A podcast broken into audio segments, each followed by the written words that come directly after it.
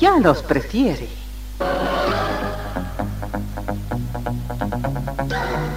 Somos RTC, la primera emisora deportiva del país.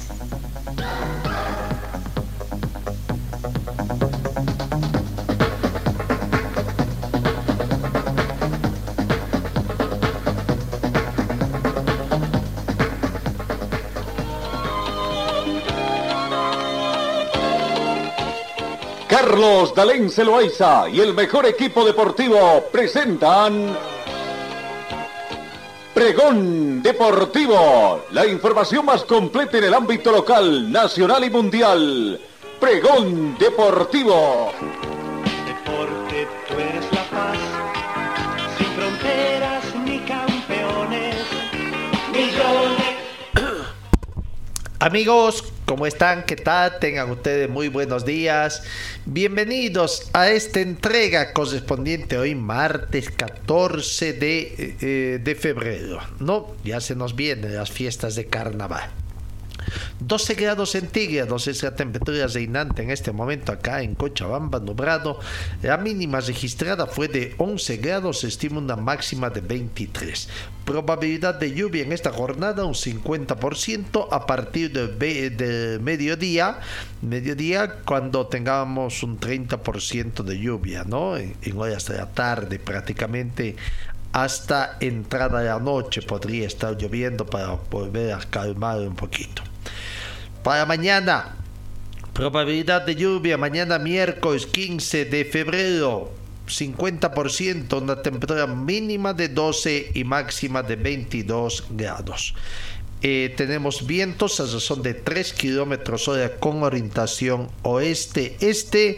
La lluvia caída de las últimas horas llegó a 4 milímetros y se espera que las próximas 24 horas llueva un milímetro. Sensación térmica 12 grados más fresca debido al viento. Humedad relativa del ambiente del 78%.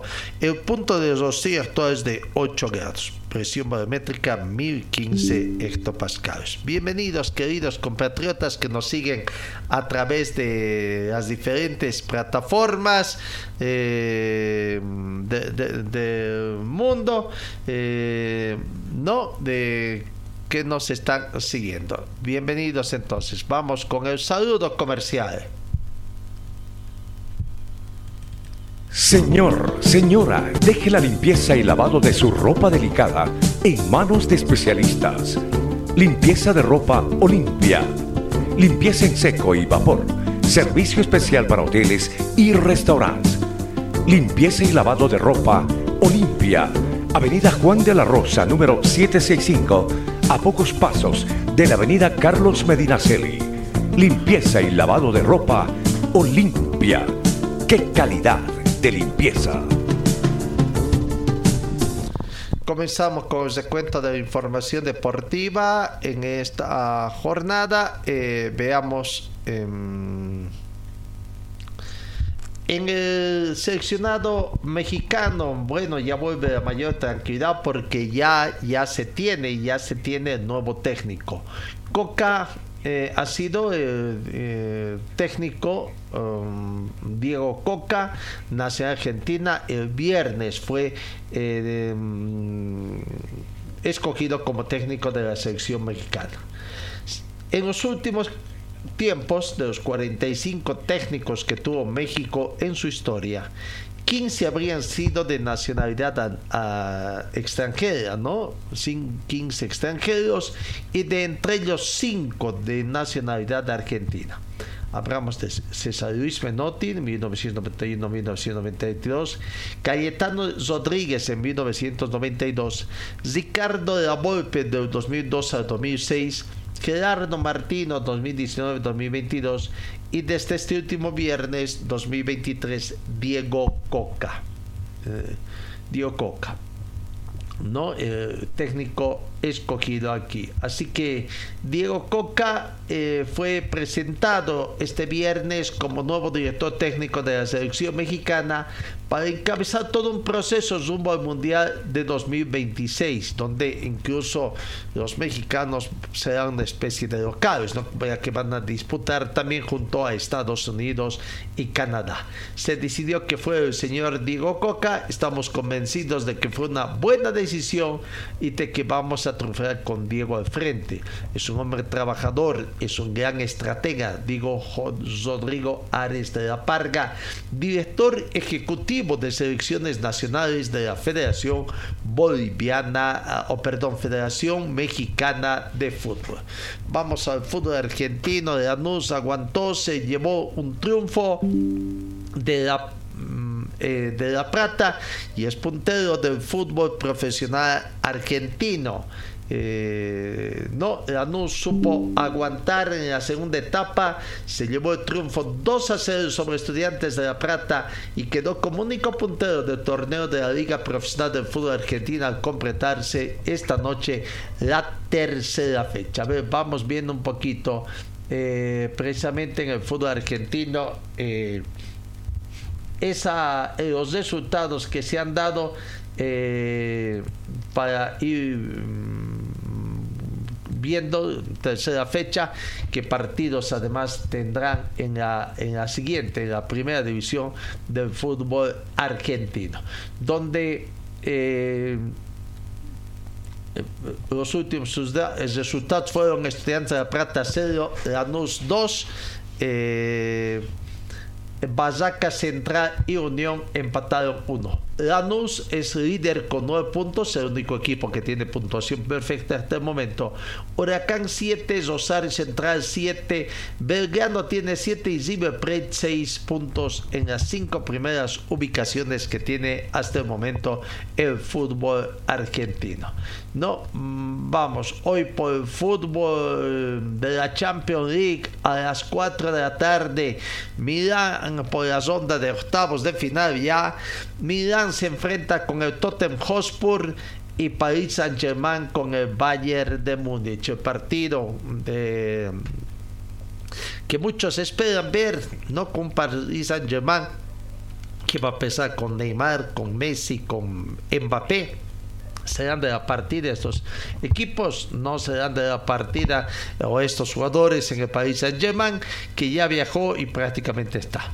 Precisamente Neymar, el atacante brasileño del país Saint Germain, aseguró que este martes saldrán por todas contra el Bayern de Múnich en partido de ida de octavos de final de la Liga de Campeones y que el equipo parisino, pese a que atraviesa dificultades, ha trabajado para dar su mejor versión frente al conjunto alemán. No estamos aquí de paso, estamos para ganar.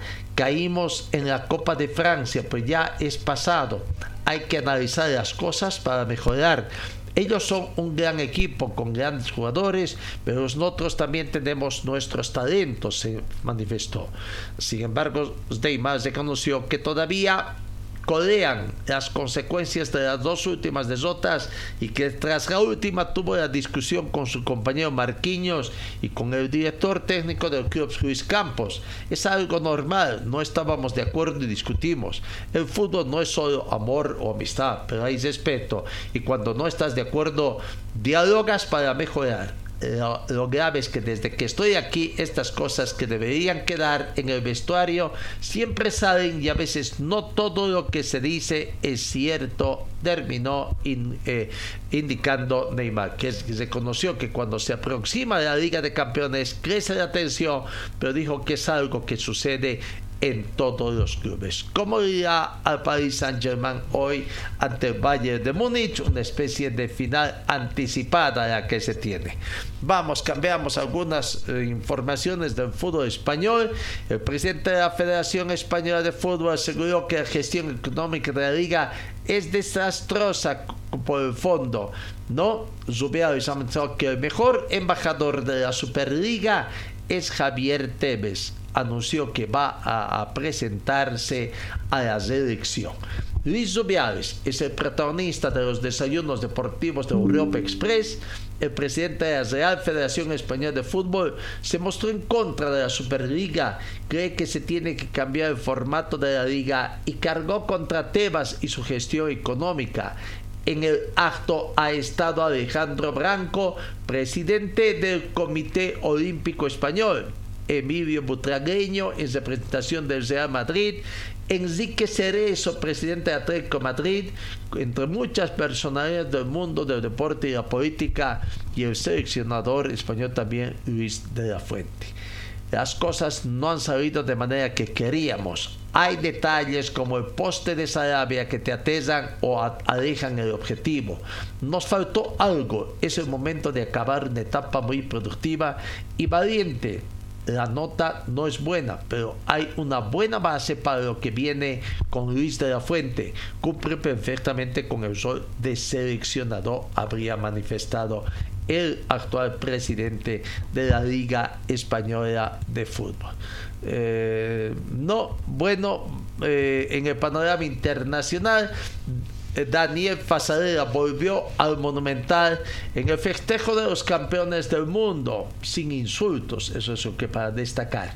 El día en que River Plate homenajearía a los campeones del mundo que pasaron por la institución, con Daniel Pasarela presente, que tiene un estadio monumental renovado y con sus hinchas expectantes ante las altas temperaturas que no dan tregua allá en Argentina. Daniel Alberto Pasarela, único bicampeón del mundo con el fútbol argentino volvió el domingo al estadio de River y pese a que se habló de la previa, recibió el reconocimiento de los hinchas sin insultos para el festejo del club a los campeones del mundo. Pasarela con un chaleco inmovilizador por un evidente lesión en el hombro izquierdo hizo su salida con el flamante túnel único de remozado Mm, más monumental, acompañado de sus compañeros en el plantel de Argentina 78, Baldo Matildo Fillol, más Oscar Zuggeri, Héctor Enrique, campeones en México 86, en un agasajo que también incluyó a Pablo Aymar y Roberto Ayala, integrantes del cuerpo técnico de Lionel Scaloni, con pasado también River Platense. ¿No? Así que ahí está Mm, eh, el mm, homenaje que han recibido también los mm, exjugadores de River que han integrado y que son campeones del mundo con Argentina. Un informe independiente señala a UEFA como responsables de los incidentes en la final de la última Champions el informe independiente que encargó la UEFA para arrojar luz sobre los incidentes que rodean antes y después de la final de la Liga de Campeones 2021-2022 entre Real Madrid y el Liverpool en el estadio Saint-Denis de París, señaló el organismo continental como la principal responsable la final de la máxima competencia continental del pasado 28 de mayo estuvo marcado por graves problemas en los alrededores del estadio parisino, con miles de aficionados del conjunto inglés sin poder entrar después de que bandas organizadas intentasen robarles las entradas y siendo objeto además de la actuación de la policía con gases lacrimógenos y todo ello provocó que el inicio del encuentro se retrasara en 30 minutos tanto la UEFA como autoridades de la ciudad fueron muy criticadas por todo lo sucedido y por la falta de seguridad a los aficionados también tras el encuentro por el que el ente que reside Alexander Seferin encargó a un equipo dirigido por el portugués Tiago Brandao Rodríguez que investigara los hechos. Este martes, este panel publicó un informe de 220 páginas donde se culpaba a la UEFA y se exoneraba por completo a los aficionados de Liverpool, a los que el organismo llegó a culpar de llegar tarde al estadio, aunque fue filtrado hora antes, lo que motivó el enfado del equipo inglés el panel se queda con una sensación de verdadera preocupación por la falta de visión de lo que ocurrió ese 28 de mayo y por no reconocer el papel de las autoridades, afirmó el documento que lamenta que se culpase a los aficionados Z sin ninguna base probatoria adecuada para el panel fue notable que no hubiese que lamentar la pérdida de que ninguna vida pese a que pudo suceder una casi catastrófica de muertes masivas. El panel ha concluido que la UEFA como propietario del evento tiene la responsabilidad principal por los fracasos que hace conducir al desastre, dice el informe, que cree que altos cargos del organismo permiten que esto sucediera, a pesar de que las deficiencias de, su modelo eran ampliamente conocidas a nivel de alta dirección, como se reconoció ante el panel. Bueno, ellos mismos organizaron su este y bueno, ahora vieron cómo está la situación. ¿No? Esperemos que esto vaya mejorando también y ya, ya, ya estamos en la sexta medalla de la Champions League y que esto también eh, vaya mejorando el tema de seguridad para evitar desmanes en el transcurso de la próxima, eh, en esta próxima edición. Señor, señora, deje la limpieza y lavado de su ropa delicada en manos de especialistas. Limpieza de ropa Olimpia. Limpieza en seco y vapor. Servicio especial para hoteles y restaurantes. Limpieza y lavado de ropa Olimpia. Avenida Juan de la Rosa, número 765, a pocos pasos de la Avenida Carlos Medinaceli. Limpieza y lavado de ropa Olimpia. ¡Qué calidad! De limpieza. Vamos dentro de las buenas noticias que nos traen deportes amateur. Eh, el Squash está participando de un campeonato sudamericano en Perú y gracias al informe que nos llega de la presidenta de la Federación Boliviana de Squash, la doctora Alba Gamaza, ayer dos jugadoras bolivianas, Natalie Arancibia y Andrea Fuertes ganaron sus partidos, eh, sus respectivos partidos prácticamente, ¿no? Ahí están, se puede ver pantalla. Aquí está el informe, escueto informe que nos brinda precisamente eh, Alba Gamaza de lo que está aconteciendo con las deportistas bolivianas de esta disciplina en el Perú. Alba Gamarra, que nos habla, presidenta de la Federación Boliviana de Squash. En este momento eh, nos encontramos en Trujillo, Perú, en el Campeonato Sudamericano Juvenil.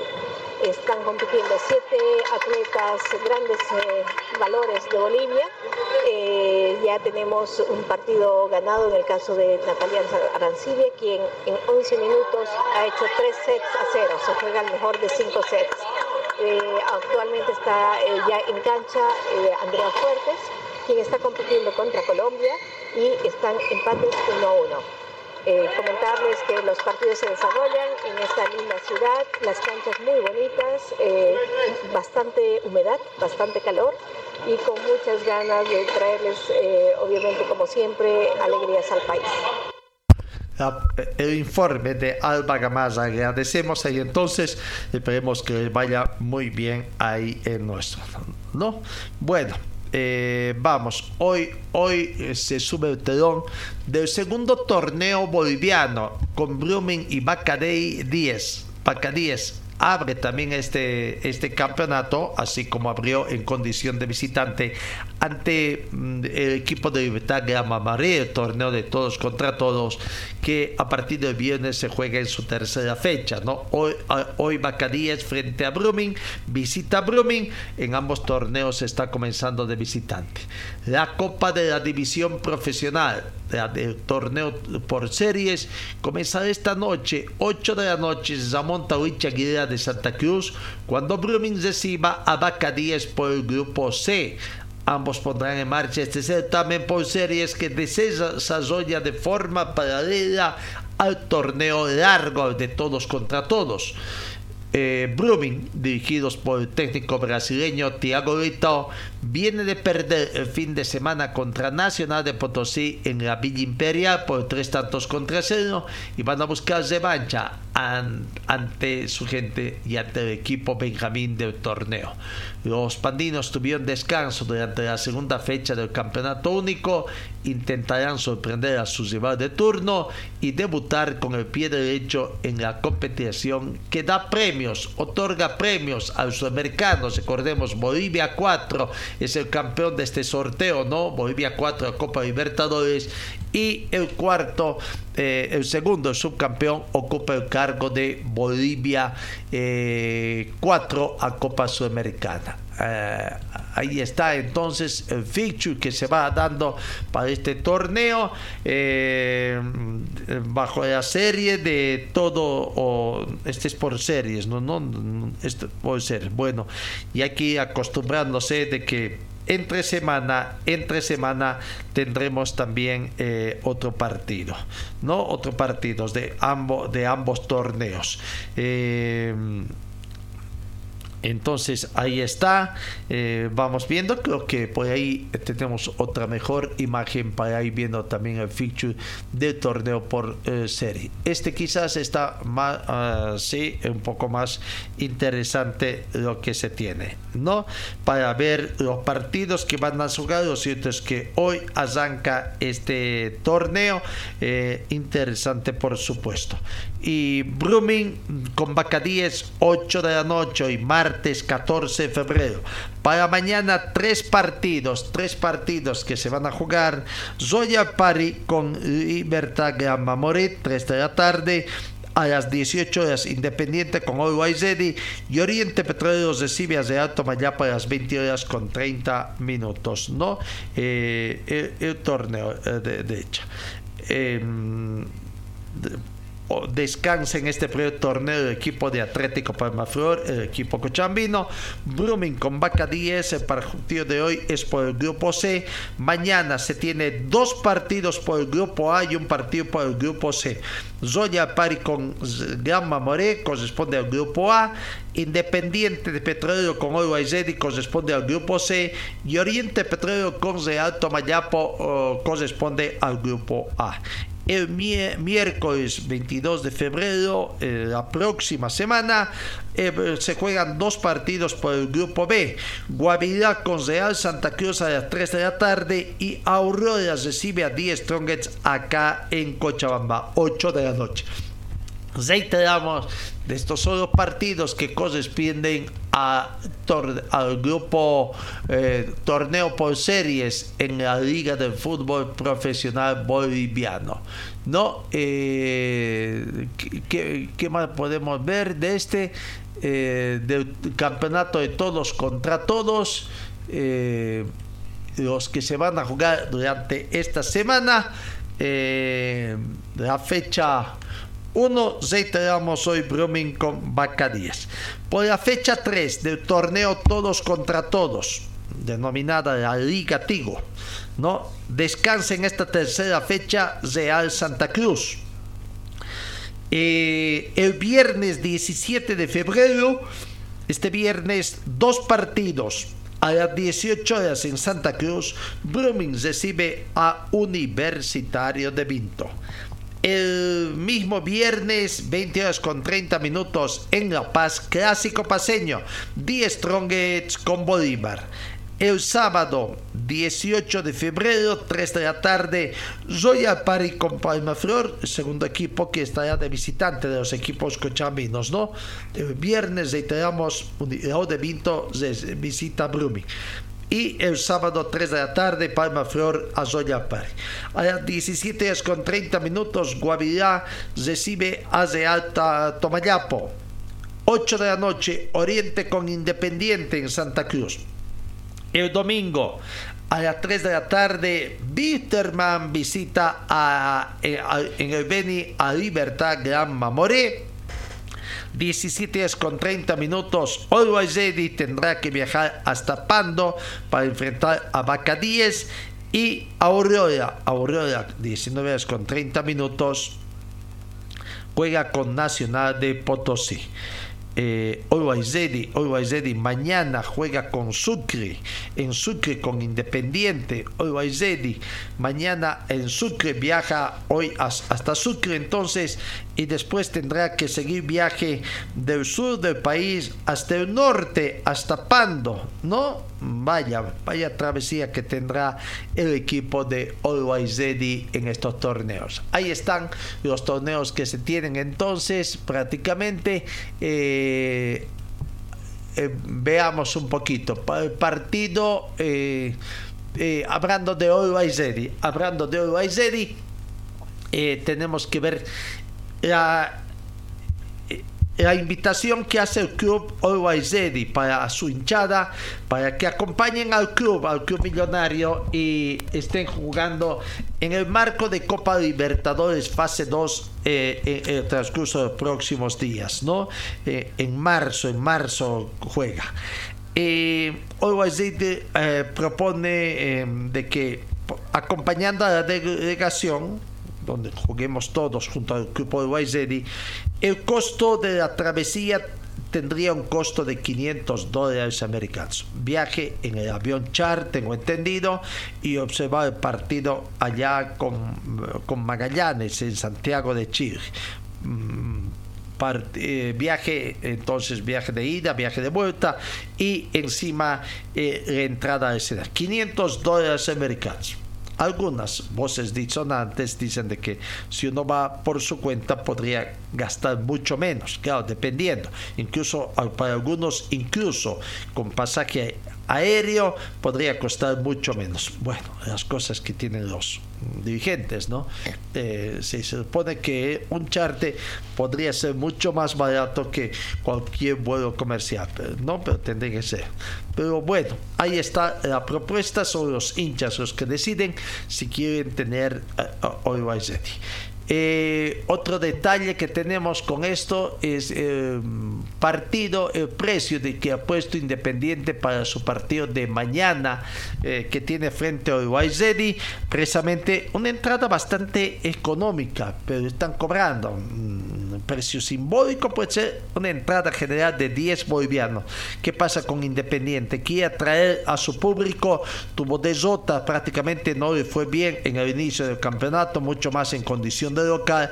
Y para el partido de mañana, en el Estadio Olímpico eh, por el Grupo C, Independiente Petrolero versus Always miércoles 15 de febrero a partir de las 18 horas, ¿no? Eh, entrada, precio de entradas, entrada general 10 bolivianos. Serán habilitados solo los sectores de preferencia general, no así las curvas para ese partido. Eh, quieren incentivar, pero sería bueno abriendo todas las curvas, ¿no? Bueno, con precio será que ellos mismos se ponen esas restricciones de que no vaya a llenar. Always Ready es un equipo grande de La Paz, así es considerado. Y bueno, aparentemente ha armado un equipo y veremos. Tendría que a ganar Independiente para hacer respetar su condición de local. Tendría y no perder el segundo partido ante un equipo paseño también, ya perdió ante Die Strongets allá en Sucre, tendrían que tener el respaldo de su afición deportiva y que mejor si fuera yendo en grande, ¿no? Bueno, ahí está, precio de entradas bastante económicas, lo que tiene allí el este. Bueno, vamos, vamos ahora lo que es el partido ayer, partido que parecía fácil parecía que iba a ser fácil, pero comenzó no para habla de Palma Flor, que debutó allí en el trópico en condición de local y ganó, ganó. Lo cierto es que si bien eh, sufrió un poco con polémica del bar incluido, pero hizo respetar su casa. No los dirigidos por Daniel Brizuela. Balmaflor ganó por dos tantos contra cero a Guavirá en Villa Tunar según ese partido. Primera victoria que tiene en la división profesional del equipo. Vamos viendo las incidencias de ese encuentro eh, eh, que, que, arrojó para la gente de Palma, de Palma Flor. ¿no? 2 a 0 fue el resultado, cesando prácticamente el encuentro de la segunda, segunda fecha. Eh, bajo las órdenes de Gat David Flores, ahí está, comenzó el partido, cooperado por Lucio Criades y Ziber Zuleta, todos ellos de La Paz. ¿no? Eh, primeros minutos prácticamente, con algunas incidencias, aproximaciones, eh, era más incisivo, comenzó muy defensivo, muy defensivo la gente de, de de, de Guavirá, perdón, la gente de Guavirá, allá, bajo las órdenes que el propio técnico Mauricio Soria no entendía. ¿No? algunos eh, goles anulados que se dieron por alguna situación, eh, tanto para Guavirá como también para Palmaflor, hasta que en el minuto 43 Jonathan Cañete, en una muy buena jugada de profundidad, abrió el marcador y con ese marcador parcial de un tanto contra cero, Palmaflor se iba al descanso, ¿no? Ante la desazón de la gente de Guavirá, que fue muy defensiva, prácticamente no sé si cuidó un poco los cierto que dicen también la cancha estaba mojada porque llovió fuerte con unos eh, truenos terribles que se escuchaban incluso a través de la misma televisión. Eh, cayó fuerte, una lluvia fuerte cayó en el, eh, eh, allá en Etiopía. En la segunda parte, Guavirá recién se animó, creo que se acordó que tenía que jugar y que tratar de conseguir puntos en condición de visitante. Algunos finales que se dieron, fallados, en fin, la actuación del VAR, alguna situación de otra vez de, situación que encontrada en el tema del que fue su protagonista. Y, bueno, lo cierto es que Gilbert Álvarez al minuto 90-14 se anuló, se, adicionó 5 minutos, pero sin embargo duró casi 17 minutos eh, el juego, ¿no? Producto de la actuación del VAR, el penal que se convirtió, se sancionó, se revisó, en fin, y que Gilbert Álvarez al minuto 90 más 14 convertiría en el segundo tanto, dándole la tranquilidad a Palma Flor que sufrió, sufrió bastante eh, eh, en ese partido, ¿no? Fue, mm, sufrió bastante para ver eh, ese partido. Bueno, gran victoria de dos tantos contra cero de Palmaflor, el equipo cochabambino, que terminó ganando a Guavirá. Guavirá tuvo que pagar precisamente por haber sido bastante mezquino, sobre todo en el primer tiempo eh, hubieron dos expulsiones, eh, uno para cada equipo. Juan Carlos Montenegro al minuto 75 por ver la segunda tarjeta amarilla. La primera la vio al minuto 66 y al minuto 75 de la segunda que significó la tarjeta roja.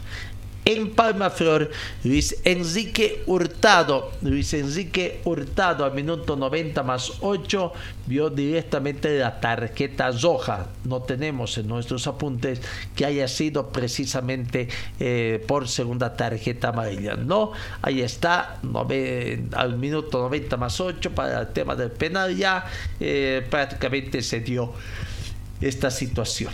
Bueno, eh, ganó Palmaflor, ganó Palmaflor, su, ganó sus primeros tres puntos. También entonces su primer partido en condición de, local y se pone junto detrás encabezando a los equipos que tienen tres puntos eh, encabezando Palmaflor eh, junto a Real Tomayapo Nacional de Potosí Real Santa Cruz Royal Pari y Libertad Gran Mamorí que tienen a tres unidades no se encuentran por debajo de Always Ready que está con cuatro al igual que Oriente Petrolero y Aurora que tienen cuatro puntos, pero los líderes son Die Strongets y Bolívar que están con seis unidades. Eh, ahí está entonces eh, los jugadores. Vamos a ir viendo palabras de los protagonistas eh, que, que, tenemos. la gente de Palmaflor muy contenta. estuvieron hablando ayer felices por haber conseguido su primera victoria en este campeonato allá en el trópico Cochabamba. Ricardo Orihuela, feliz, contentos por este, esta primera victoria. Sí, no, creo que, lo trabajamos muy bien el partido. Creo que hicimos las cosas muy bien como para ganar y merecíamos los tres puntos, ¿no? Oye, ¿cómo te sentiste comiendo esa banda por la izquierda, luchando, siendo ofensivo, siendo defensivo? Que se notó en todo el equipo más, más confianza, ¿no? más, más unido como grupo y, creo que fue importante para los tres puntos. ¿no? ¿Cómo deja esto? ¿no? De un rendimiento dudoso anterior, pero hoy con un rendimiento óptimo. Sí, creo que fue un partido para, el olvido, no el primero en Santa Cruz, y así que esto es lo que somos el partido de hoy y, tenemos mucho por, por darnos. ¿Hay que ganar confianza o no confiar que se lo puede terminar? Eh, gana confianza, creo yo. ¿no? Corrió mucho hoy, ¿no? Ese es el Palmaflor que vamos a ver, que presione en el campo rival.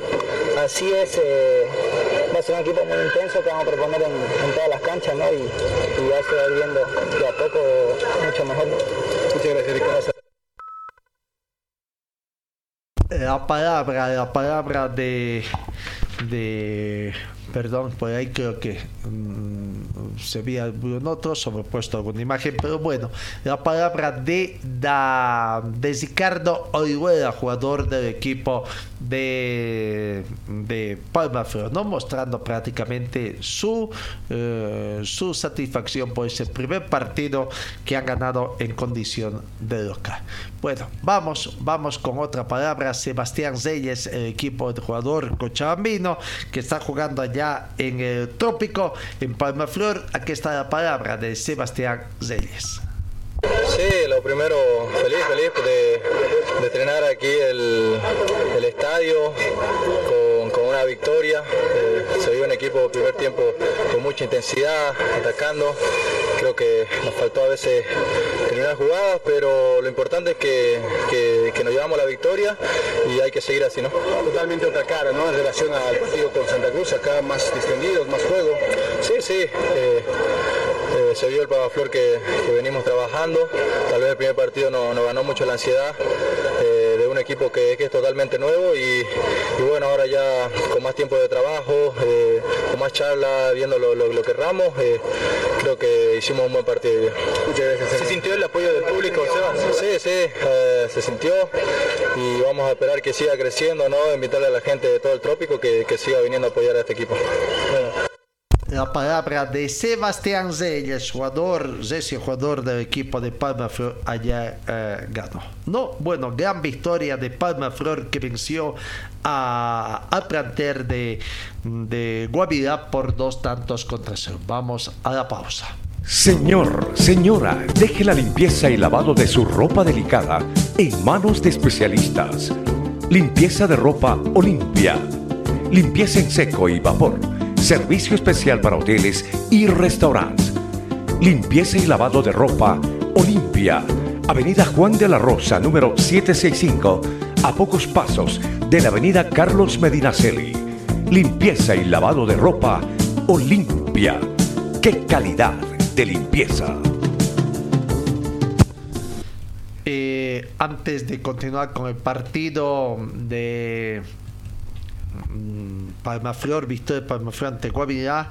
La nominación arbitral, vamos para el partido de esta noche entre Brumming con Vaca 10 por el torneo de primer partido, primera fecha del torneo eh, por ser. El chuquisaqueño José Jordán estará dirigiendo ese partido. Primer asistente Benigno Sucubono del Beni. Segundo asistente José Luis Calle, José Luis Ovale también del Beni. Cuarto juez cuarto árbitro Juan Carlos Gutiérrez, ¿no? De, de, de, Santa Cruz. Delegado Javier Suárez de Santa Cruz, asesor de árbitros Pablo Peña de Santa Cruz.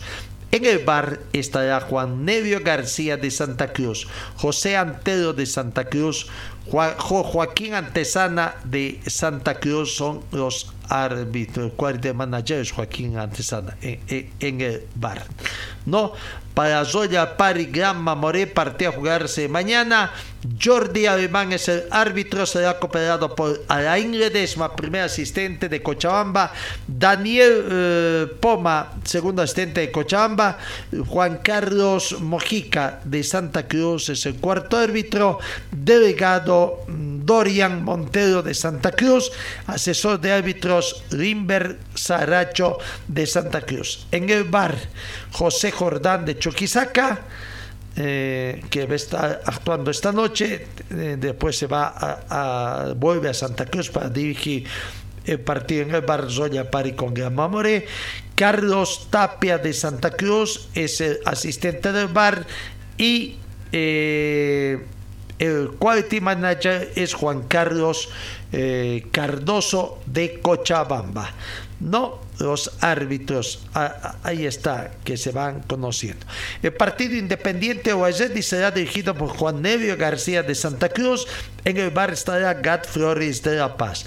Oriente Petróleo con Alto Mayapo, Guido oh, Quenta de La Paz es el juez central, en el bar está Ivo Méndez de Santa Cruz. Ahí está la nominación en Entonces, primera fecha parcial de lo que es el campeonato por series y que tendrá eh, su inicio esta noche. Vamos, sigamos, volvemos al partido Palma Flor 2, Guavirá 0. Aquí está la palabra del corredor Gilbert Álvarez. Se abrió el marcador tuvo que ser a través del penal prácticamente, una serie de situaciones que se dio en ese penal. Aquí está Gilbert Álvarez, feliz, contento porque se le abrió el marcador. Sí, contento, ¿no? Contento por los, primeros tres puntos sumados en casa. Sabíamos que no habíamos iniciado bien el torneo, así que era importante sumar a tres, ¿no? Eh, un gran rival, viene propuso, pero creo que se impuso mal el fútbol que nosotros propusimos, así que nada, contento eh, a descansar ahora y pensar en, el día sábado. Mencionaron bastante desde el primer eh, tiempo, es el clima, ¿no? Porque la cancha se puso mucho más rápida, peligrosa también para ustedes, pero no dejaron de atacar. Sí, cuando tenemos una buena cancha, la verdad que, se, hace, buen fútbol, ¿no? Eh, se puso rápida, se puso linda para, para jugar, así que nada, como te digo, contento con, estos tres puntos, ahora descansar y, pensar en Royal Party, ¿no? El momento también de refrescar las piernas,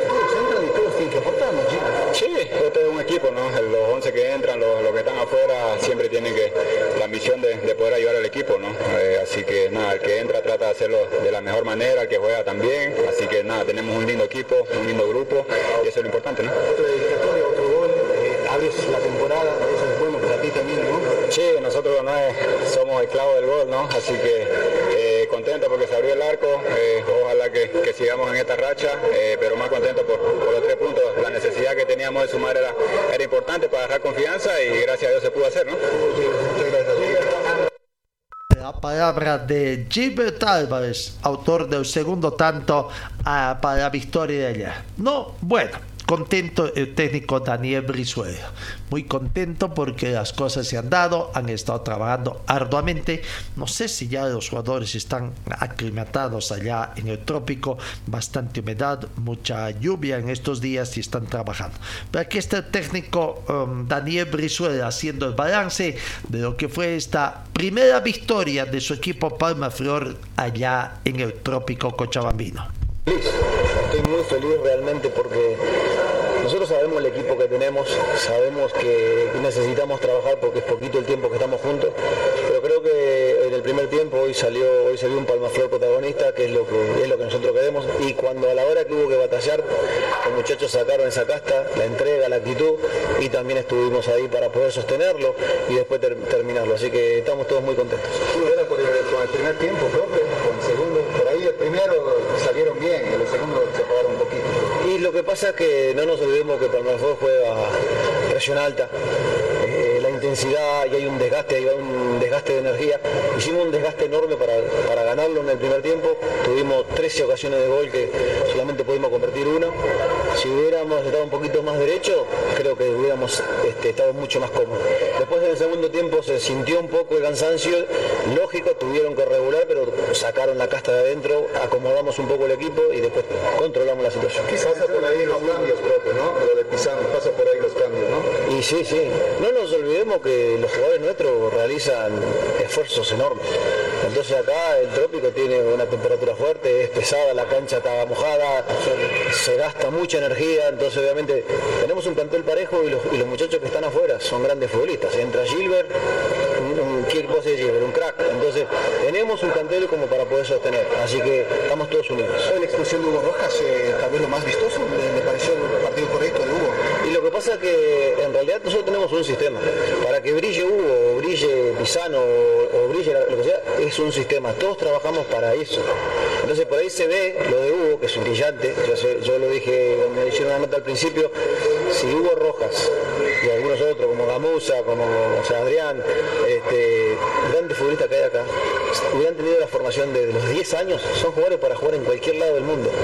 Entonces, vuelvo a repetir, no quiero insistir en lo mismo y ser reiterativo. Tenemos en Bolivia que trabajar en la formación. Jugadores como Hugo Rojas son de exportación, son para estar en un mundial. Entonces, ya él eh, ya no puede hacer esa, etapa de forma formativa, pero podemos hacerlo ahora, empezar. Tenemos que empezar, acá hay grandes futbolistas. Para sostener obviamente este ritmo, esta intensidad que va a plantear, los dos torneos van a estar paralelos, profesor, para esta temporada. Y nosotros y tenemos también el partido con Blooming, también tenemos las aspiraciones de, poder pasar ese partido y trabajar en la Copa Sudamericana. Lo que más queremos es poder, poder avanzar y demostrar en Sudamérica que Bolivia tiene grandes futbolistas, porque Hugo Roja brillaría en una Sudamericana. Entonces, no es que no se puede, poder se puede, hay que animarse, hay que querer y hay que dar la posibilidad. Si tenemos futbolistas y tenemos fútbol, hay que aprovecharlo. El último lo de Adorno, eh, una decisión arriesgada, pero hoy funcionó y sirvió, estuvo atento. ¿no? Línea también. Lo salvó varias, porque en realidad Guavirá también es un gran club y vino a hacer también su partido. Eh, a ver muchachos, eh, yo digo, nosotros somos un equipo de arriesgar. Yo les dije en un primer momento, vamos a tomar los riesgos. Y si nosotros vemos la semana, en el día a día, tenemos eh, nuestro entrenador de arquero que va evaluando y vemos que está, bien, ¿por qué no le vamos a dar la posibilidad? Porque diga, no, porque es joven, porque todavía no tuvo oportunidades. Las oportunidades en algún momento hay que darlas. Y hoy le dimos y estuvo a la altura, así que festejo por él y me pone muy feliz. Matías se dijo hace instantes, profe, que quieren hacerse fuertes en este reducto y más tomando en cuenta una cancha rápida. La lluvia y él me decía, me gusta jugar así porque somos rápidos y la cancha ayuda. Nosotros la intención nuestra es jugar eso, lo dije desde la primera, nuestra identidad es la intensidad. Entonces con esta, con este campo grande eh, y cuando está mojado es mucho más, tenemos buen pie en el medio, ¿no? Jugadores de mucha jerarquía como para jugar como se juega en Argentina y estamos intentando hacer lo que durante tantos años estuve al lado de Marcelo Gallardo con River y vi muchas cosas y veo que acá tenemos el pie para hacerlo.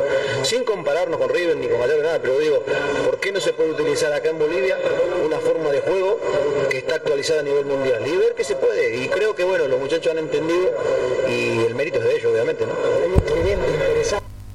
mérito de los jugadores prácticamente eh, conseguirse ¿no? con un eh, campo de juego totalmente jugado pero bueno allá se están gustando a ver si le dan un poquito más de esa movilidad que reclama el técnico de la selección absoluta Gustavo Costas. No, bueno, ahí está el resumen de lo que fue ese partido, también las notas de los protagonistas, intensa lluvia, bajo una intensa lluvia, sobre todo en el segundo tiempo, para destacar la actuación de Huguito Rojas eh, por el sector derecho, sobre todo en el primer tiempo que se dio y que, bueno, eh, allá las eh, entradas en diagonal de Uritos Rojas que fueron fulminantes, fueron muy, muy, muy mm, peligrosas, pero Cañete no, no supo aprovechar más que en una oportunidad de las cuatro o cinco incursiones que tuvo Uritos Rojas, ¿no?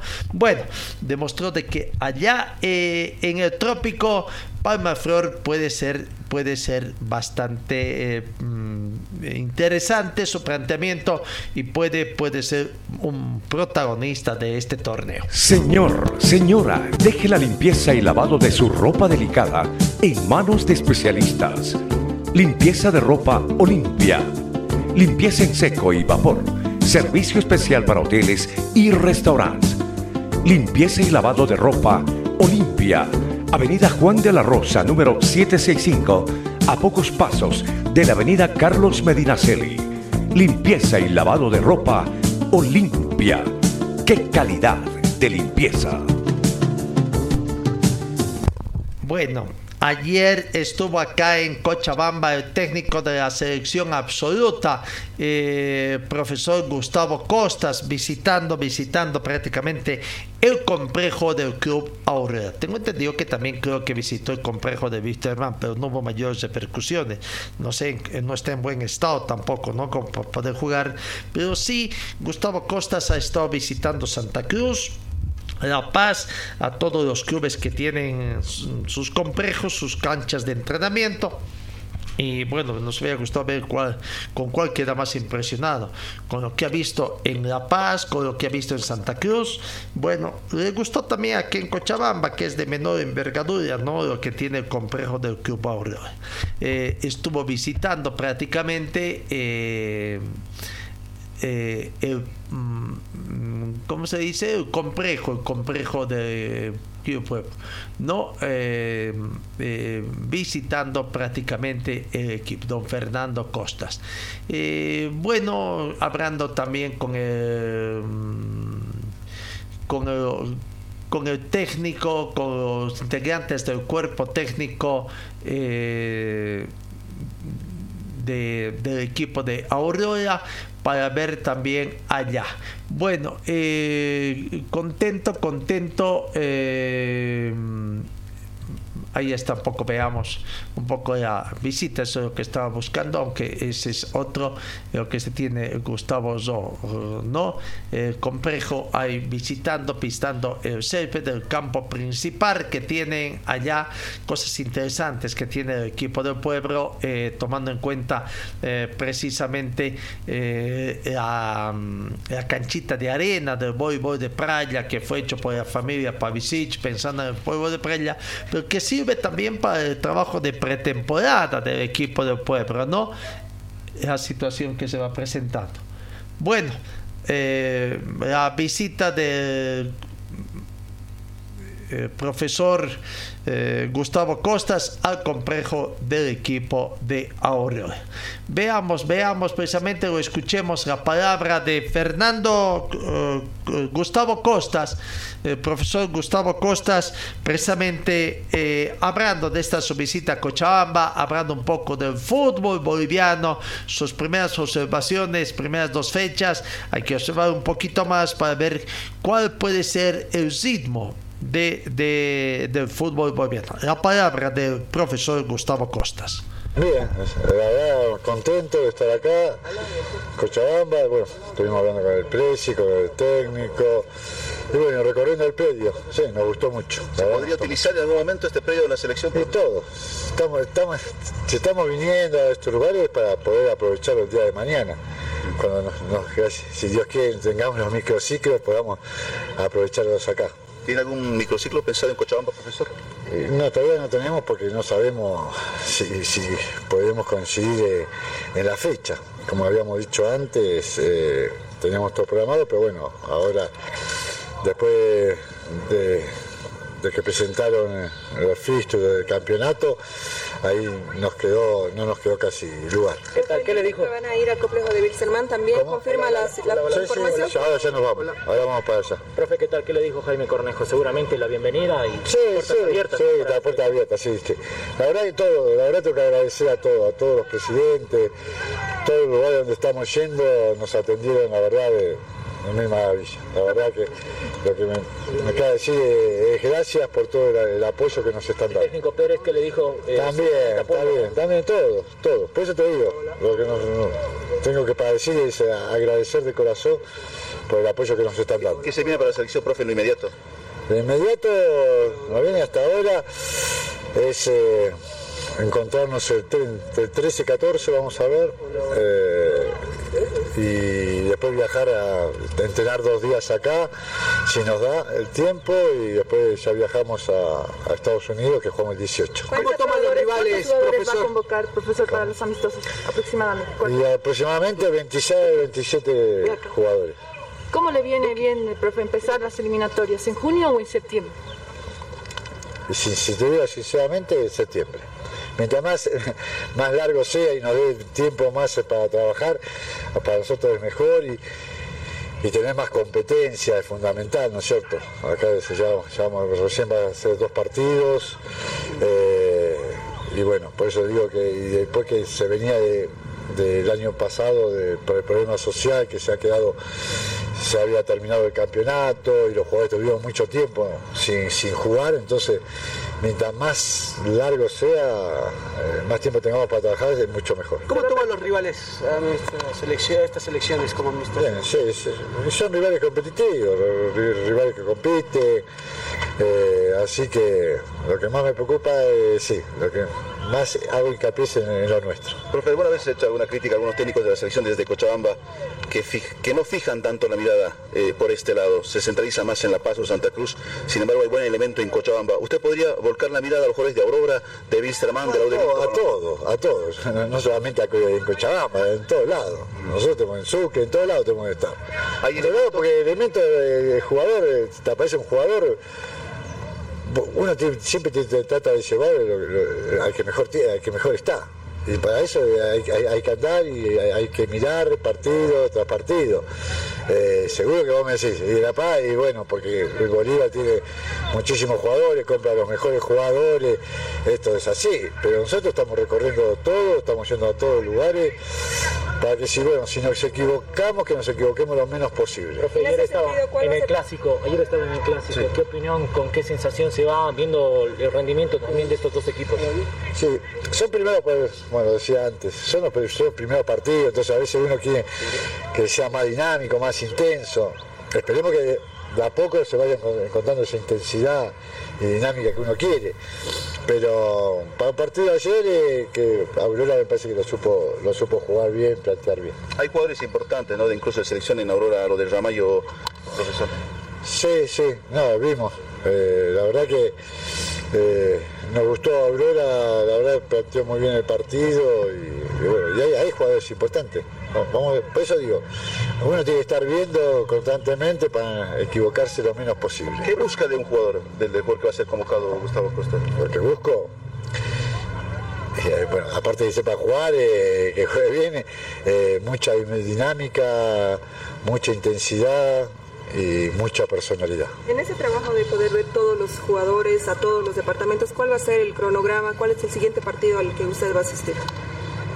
Ahora, eh, Clásico eh, clásico, sí. No, pero vamos a ver, me parece que tenemos una semana vamos a ver uno, pero no me, bueno, no me acuerdo. ahora. Tengo tantos partidos ahora para ver. Eh, sí, en el clásico vamos a ir. Para, para- vamos, vamos a ir al, al clásico, sí, seguro. ¿Esto va a ser cotidiano, profesor? ¿Ir a los partidos de fútbol de la división profesional o solamente es por una temporada? ¿Va a ir conociendo el medio, los futbolistas también? No, trataremos de ver, después seguro que no te va a dar, eh, no nos da el tiempo para abarcar todo, ¿no es cierto?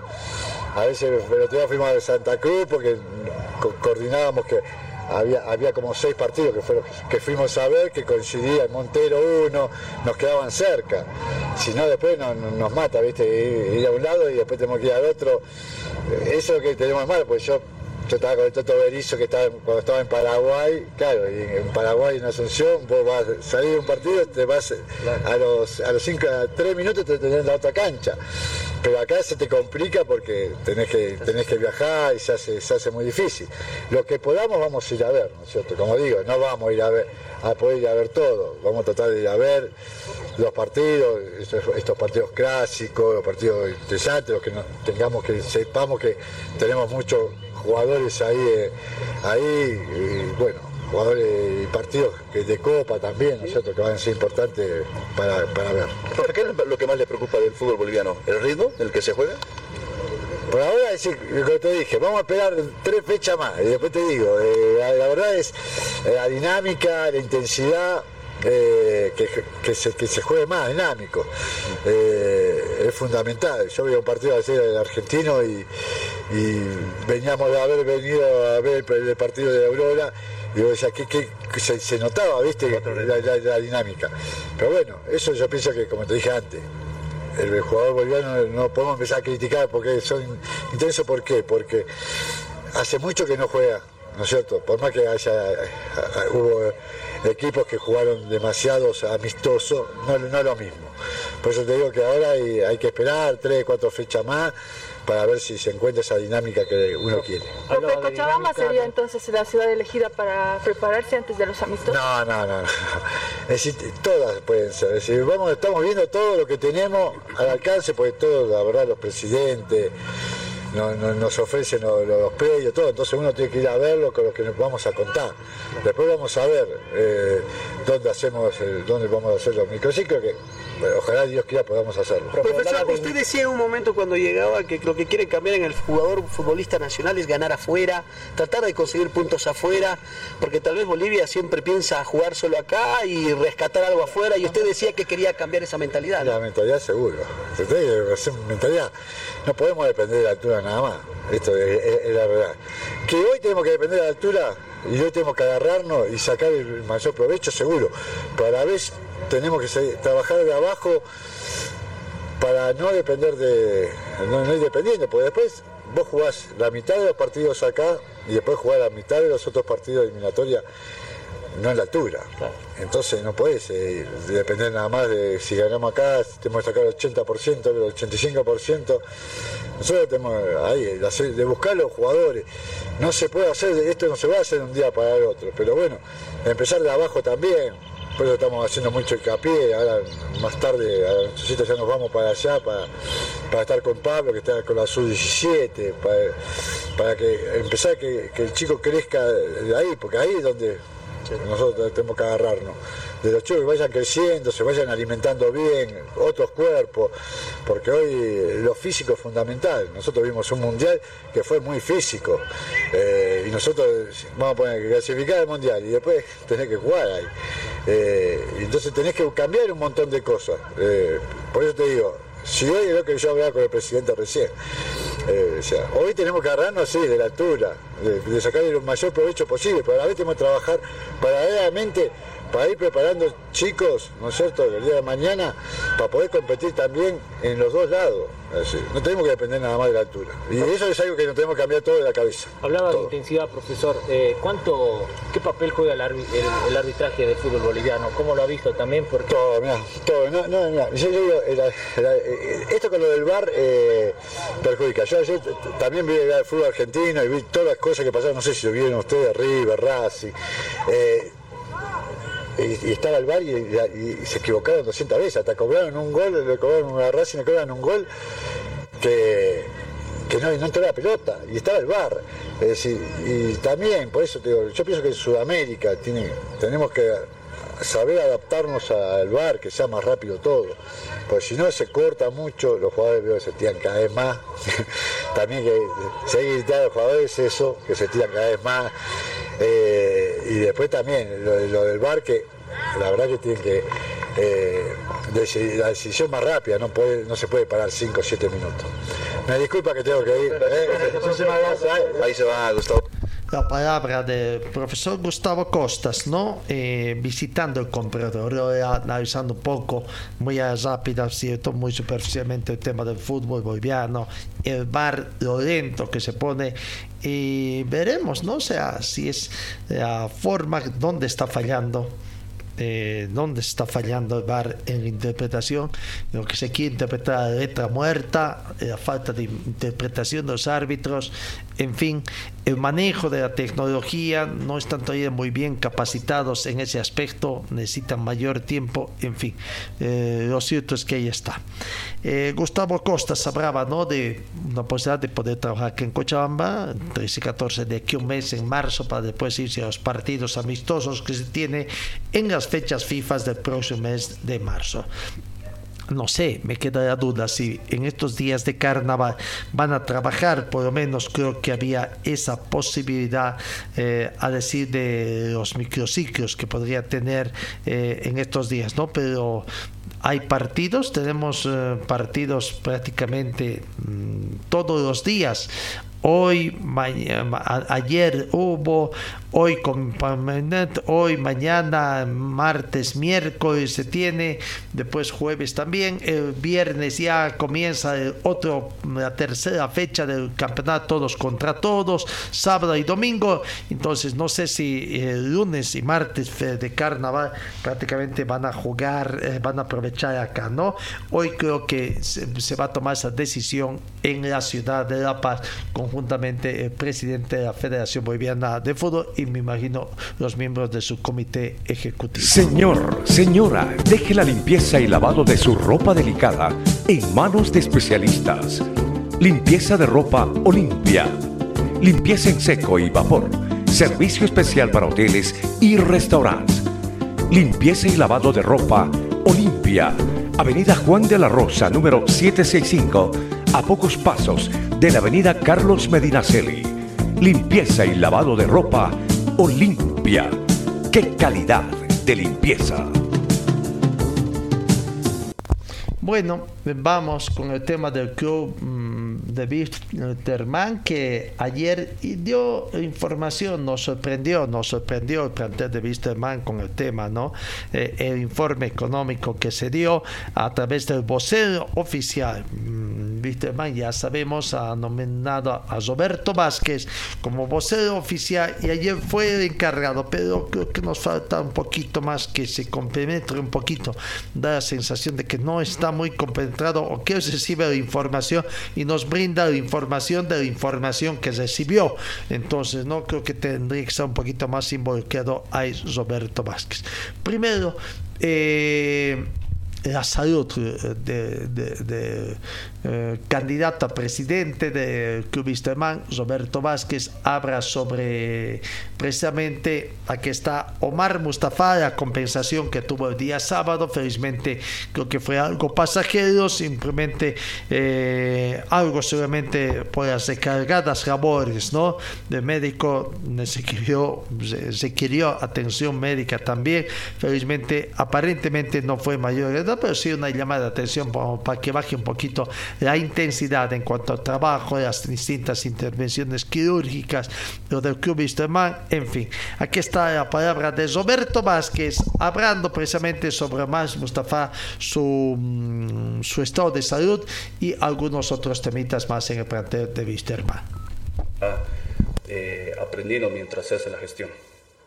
Información sobre el estado de salud de Mustafa, Roberto. Sí, tuvo una descomposición el, día sábado, nada preocupante, fue dado de alta el mismo sábado. Eh, por precaución no, no fue al, partido de ayer, pero por supuesto que siguió de cerca el encuentro y al igual que todos es el primero que de hecho comentó en el grupo que, de dirigencia del club y está con los ánimos muy, muy arriba para poder seguir continuando y esta es la, la voz oficial del directorio. Eh, hubiera sido ideal cerrar el, partido con, con un buen resultado porque realmente ha sido extraordinario el apoyo del hincha. Aprovecho para agradecer. Mil gracias a la hinchada porque ha superado cualquier expectativa, han roto el récord de, después de más de 25 años con los abonados, se ha llenado un estadio hace mucho tiempo que no había un clásico cochabamino lleno, la verdad que no recuerdo cuándo fue la última vez, por lo menos el 80% del estadio era rojo, eh, se ha hecho respetar y sentir la localidad del hincha, han apoyado antes, durante, después del partido sobre todo, hace mucho tiempo que yo no veía después de una derrota que el hincha eh, de pie aplauda y despida al equipo con mucho respeto, con mucho apoyo. Faltaba el resultado, pero solo un tropezón, ni más ni menos. De seguridad, por ahí se hace también una autocrítica que no fue por ahí la cantidad correcta de efectivos policiales por los disturbios que se han dado uh -huh. antes y también después del partido. Eh, tengo el, a ver, si me dan un momento, no sé si ustedes lo tienen a mano. Exacto, sí. Eh, efectivos policiales. Eh, seguramente en las próximas horas el, el coronel va, va, a dar, se va a reunir también con la dirigencia para evaluar eh, el saldo ¿no? positivo y negativo de la, de la seguridad. Uh, no se olviden que hay reuniones previas, por lo menos dos, tres días antes de hablando de ser bueno, siempre la controversia sobre el tema de seguridad que implementa ¿no? los anillos de seguridad, las molestias que se ocasiona a las zonas colindantes con el estadio Félix Capriles, con las personas que viven por ahí, sea. Pero bueno, ya ahí, ahí está. Lo que más nos alegra es el tema de salud de don Omar Mustafa. No fue al partido, vio por televisión, vio a través de la tonta Vicente, estuvo siguiendo y bueno, creo que ya nos imaginamos que está reintegrado también a sus labores profesionales, ¿no? Eh, visitas a sus pacientes, en fin, tanto. Bueno, sigamos con el tema del Club Wisterman. Roberto Vázquez, el vocero oficial, habló del informe económico, la venta de entradas, eh, no las entradas, más de cerca de 850 mil bolivianos la recaudación, más de 100 mil, aproximadamente unos 120 mil dólares americanos, lo que se recaudó, diríamos acá, en el clásico cochabambino. Vaya, suma importante para Wisterman para cumpliendo las otras obligaciones que tiene. Aquí está el informe que brinda Roberto Vázquez. Hay una nueva, este también, eh, nuevo récord que se cumplió el sábado, 5.834 al domingo eran 5.834 abonos vendidos, ya cerca a 6.000 se batió el récord, se superó con creces también una meta inicial que era los 5.000, ahora van de a poco 6.000 y a ver a cuánto puede llegar porque no hay fecha, no hay fecha de suspensión de esta campaña, se van a seguir vendiendo, recordando que las, tienen un año de vigencia estas credenciales, ¿no? Aquí está nuevamente Roberto Vázquez hablando, vocero oficial del Club Wisterman, hablando sobre el informe económico. Cifras confirmadas con los abonados. Primero agradecer a la gente por el apoyo extraordinario que nos ha dado en los últimos días. La verdad que eh, no esperábamos menos, pero ha sido algo histórico. Como bien saben, el 98 hace 25 años la cifra ha superado los 4.000 abonados.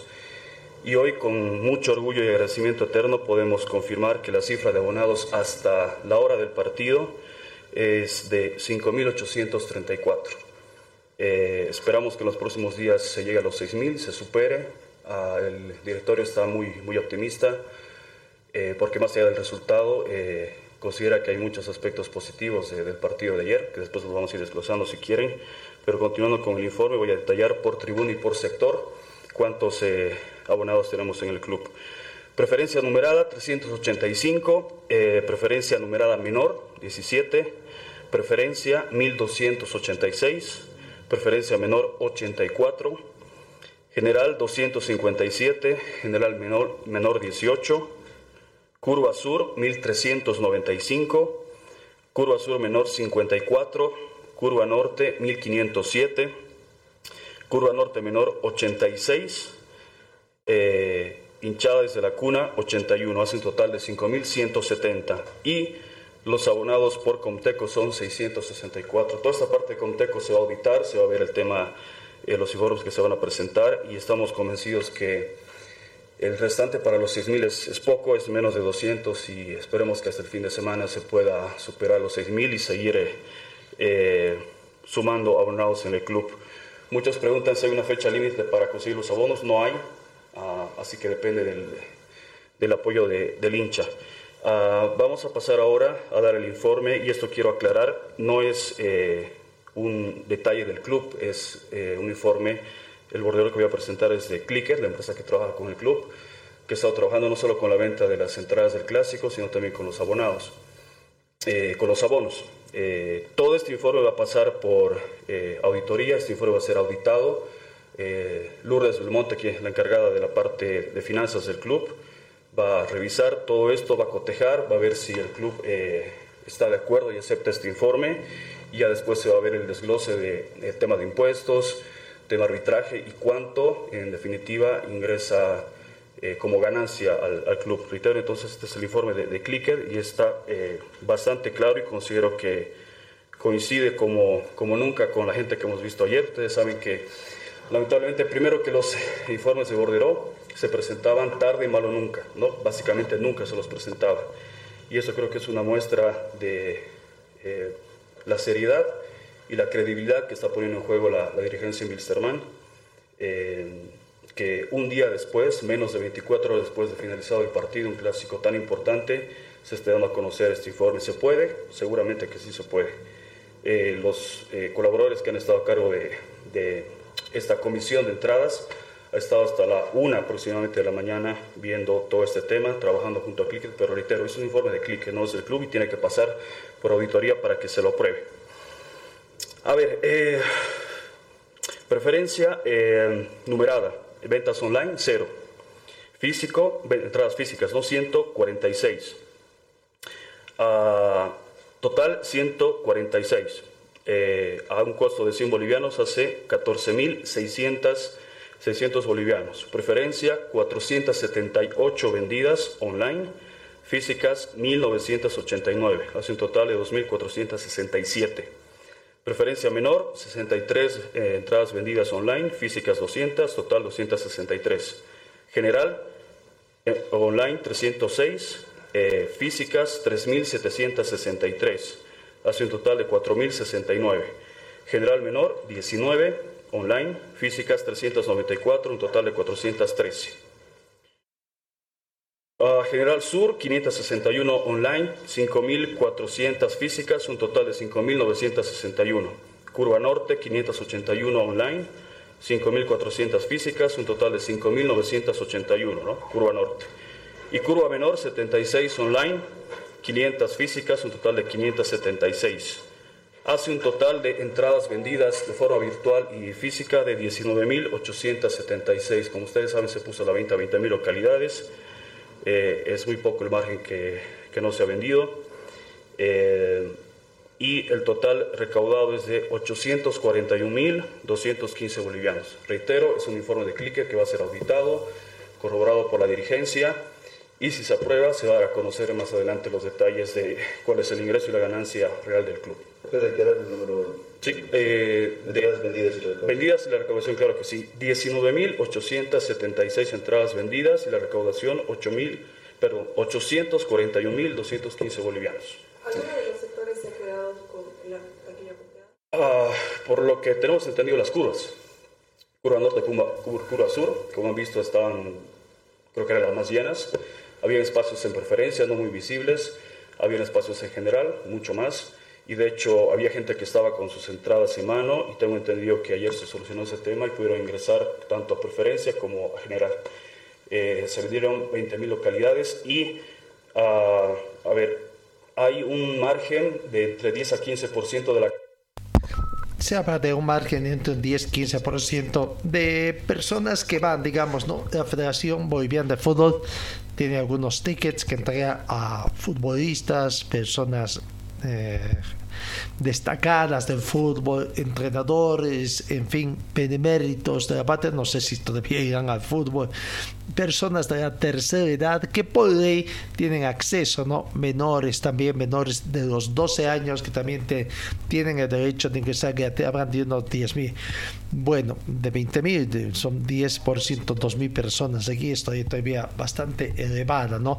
Tomando en cuenta que el me ha dicho que no hace partido entradas de cortesía, sino es simplemente estos los que tienen por derecho a ley. Eh, 20.000 entradas, bueno, se habló de que se estaban dosificando 23.000 entradas. ¿Qué, qué pasa? Impuestos internos no autorizó esa, esas rebajas, se tomó previsiones, son 5.834 abonos vendidos. Han ido la totalidad 5.834. La pregunta, porque varios de esos, de no sé cuántos cientos, si 100, 200, 500, se han ido a Estados Unidos.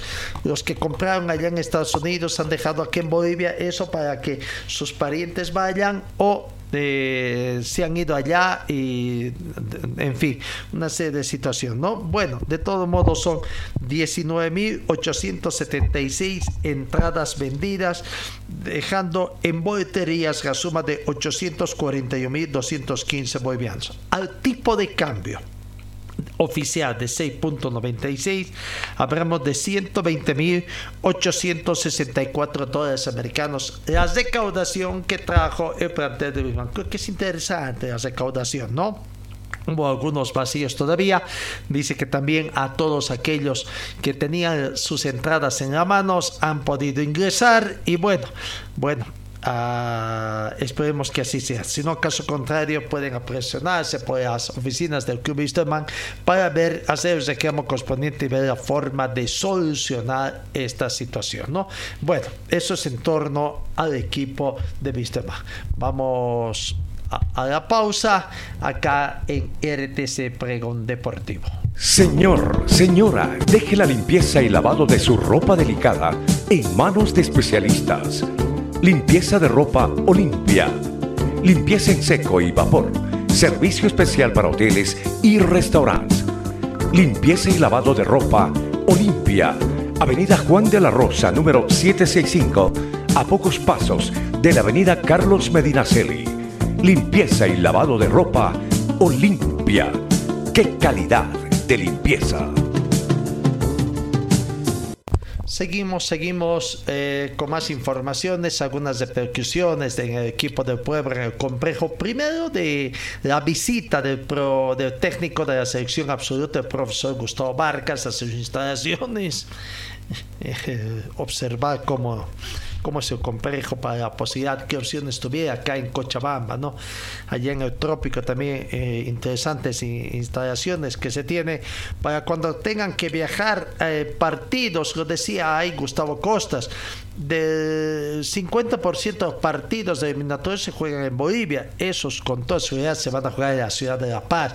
Pero el 50% son diferentes em, situaciones. Ecuador, cuando se vaya a Ecuador, si es que se va a aprovechar un poco las ciudades de alturas ecuatorianas, podría ser Cochabamba. Si se va a ir un poquito más al llano, sectores húmedos como en Brasil, eh, sobre todo, o el sector de Argentina, quizás a lo mejor puede ser eh, o Santa Cruz o en el trópico cochambino, dependiendo todo. En fin, creo que eh, eh, eh, la situación es tener los escenarios en óptimas condiciones. Aquí está Jaime Cornejo hablando de estas repercusiones y también un poco del clásico cochambino. La palabra del presidente, todavía presidente del equipo del pueblo, don Jaime Cornejo de que el profe esté haciendo lo que está estipulado en su planificación, eh, porque el comité ejecutivo ha buscado, entre otras cosas, eso, ¿no? que el DT de la selección mayores vaya viendo todo lo que tenemos, porque otra cosa es eh, in situ, ¿no? ver en persona eh, todo lo que es infraestructura, partidos para ver jugadores. Y creo que el profe está, está muy entusiasmado, por lo menos con, con lo que tenemos acá y si dentro de su planificación va a estar eh, venir y hacer una ciudad de una altura intermedia como Cochabamba, obviamente le hemos dicho que tenemos eh, que puede tener y contar con todo a su disposición. ¿no? Jaime te dijo que sí podrían contar con el, con el complejo. Sí, hay, hay buena probabilidad porque eh, no te olvides que, como lo acaba de decir él, no solo nos tenemos que enfocar en la altura, ¿no? vamos a tener que ir a jugar afuera. Entonces, a veces se presta más un un lugar de un clima intermedio, de una altura intermedia como la nuestra, y sí existen posibilidades, le ha gustado todo lo que tenemos, eh, incluida la cancha de arena que es espectacular, por eso la Aurora su pretemporada siempre la hace acá. Y a ver, vamos a ver, de acuerdo a lo que él vaya viendo y planificando, todo está a su disposición. ¿no? ¿Le habló del clásico cochabambino? También, que estaba ayer, sí, sí, estaba ayer, lo había visto. Lo ha visto en, en, persona, eso es bueno, no, no, no es lo mismo ver un partido por televisión que verlo en persona. Entonces le gustó, le gusta la Aurora, le gustan varios jugadores y eso también nos reconforta. Jaime, ¿cómo estás? ¿Cómo amaneciste hoy? No dormí mucho, no dormí mucho porque, o sea, eh, la adrenalina sigue fluyendo hasta la madrugada, ¿no? Pero tranquilo, tranquilo porque cuando entramos ayer al, escenario sabíamos, lo habíamos hablado con Aquilín y los demás, estábamos tranquilos. Nunca, un clásico es un clásico, se puede perder, ganar o empatar, pero nosotros sabíamos que íbamos a ganar, por eso estábamos tranquilos y bueno, se desarrollaron las cosas como habíamos planificado, excepto la expulsión creo que injustificada, que nos hubiese tal vez brindado la oportunidad de, no ser así, de la expulsión, de poder meter más goles, ¿no? ¿El pues, rendimiento del equipo? Sí, sí, sí, porque ha dado, eh, es decir, lo que se ha planificado en la semana eh, se lo ha hecho a cabalidad. Lo primero, mantener el arco en cero, obviamente. Y luego, confiados de lo que tenemos adelante, sabíamos que el momento que menos se dé y la van a tener, la van a meter. Producto de ellos, como dicen nuestros rivales, ¿no? dos llegadas y dos goles. Eso es pues 100% de efectividad. Pero la confianza de tener atrás eh, una defensa y un arquero que no van a permitir que entre un gol eh, a nuestro arco. ¿no? ¿Cómo, Conforme con lo que... ¿Cómo viste la expulsión de Blanco, Jaime? Mm, sí, o sea, la verdad que cuando eh, hubo revisión de varios, dije es para expulsarlo a, Chumacero, que hizo una, una falta previa. Eh, ni idea de que lo expulsen a Blanco, porque Blanco punteó primero la pelota y si tú punteas la pelota tienes que poner el pie en algún momento al suelo. Lo hizo y lamentablemente rozó con el jugador, pero él punteó la pelota y no hubo ninguna intención y nos sorprendimos con la roja, ¿no? Obviamente. Más blanco, más blanco porque quiso lloró mucho Blanco porque lo consideró injusto, ¿no? En, su salida llovieron algunos proyectiles y reaccionaste también, Jaime. No solo eso, si te escucharas lo que nos dicen ahí, te levantan a la familia, hay códigos en el fútbol. El hincha también tiene que tener códigos. En el fútbol no puedes levantar a la familia, no puedes levantar a las mujeres, no puedes levantar a las hijas, no puedes levantar a la madre. Eh, no puede ser. Entonces sí estaba enojado, pero contenido porque así es, así es normalmente los clásicos, pero ya cuando la policía no hace nada y le lanzan de todo a blanco en su salida y todavía con una expulsión injustificada ya, ya te cansa pues. Entonces salí nomás a, a defender un poco, a decir que entre rápido y, y a decirles ¿no? a ellos que están perdiendo, pues que se la aguanten, ¿no? Pero, ¿qué le pareció en los eh, previos a lo que fue el partido? También hubo incidentes entre las barras. Así es, así es, eh, un clásico, como te digo, espectacular, espectacular, ah, ya entrando, entraremos en el clásico, espectacular por, por Wilstermann, eh, siento una, una envidia sana de, de la hinchada que tiene, eh, eso no quiere decir que estamos despreciando la nuestra, seguramente ya se va a ir sumando. 17 años en asociación es mucho tiempo, es una, toda una generación de formación de hinchada. Nosotros estamos formando chiquitos aquí desde los 5 años ya, desde que yo estoy de presidente. Y eso te lleva más de 10 años. Estamos formando nuestra hinchada y ahora con, con, el equipo que tenemos seguramente va a despertar más eh, eh, el orgullo cochabambino de aquellos eh, auroristas y seguramente nuestra, nuestros partidos de local van a ser de ahora en adelante más, más, con, más concurridos. ¿no? ¿Qué le dice Bueno, ahí está un poco hablando del clásico, ¿no? Eh, después se refiere un poco, ustedes saben cuál es la línea de información que tenemos en RTC. No nos metemos en el amarillismo. Nosotros respetamos fundamentalmente a las personas. No somos de los que vamos a incitar de que de persona a persona se insulten, se hagan, se hagan di, dicho de cosas. Eso como dice el código, que, que, que, que tengan, hay medios que se dedican a eso eso precisamente, que le dice, que le contesta, le han dicho esto, usted qué le va a decir, no, ¿por qué? No.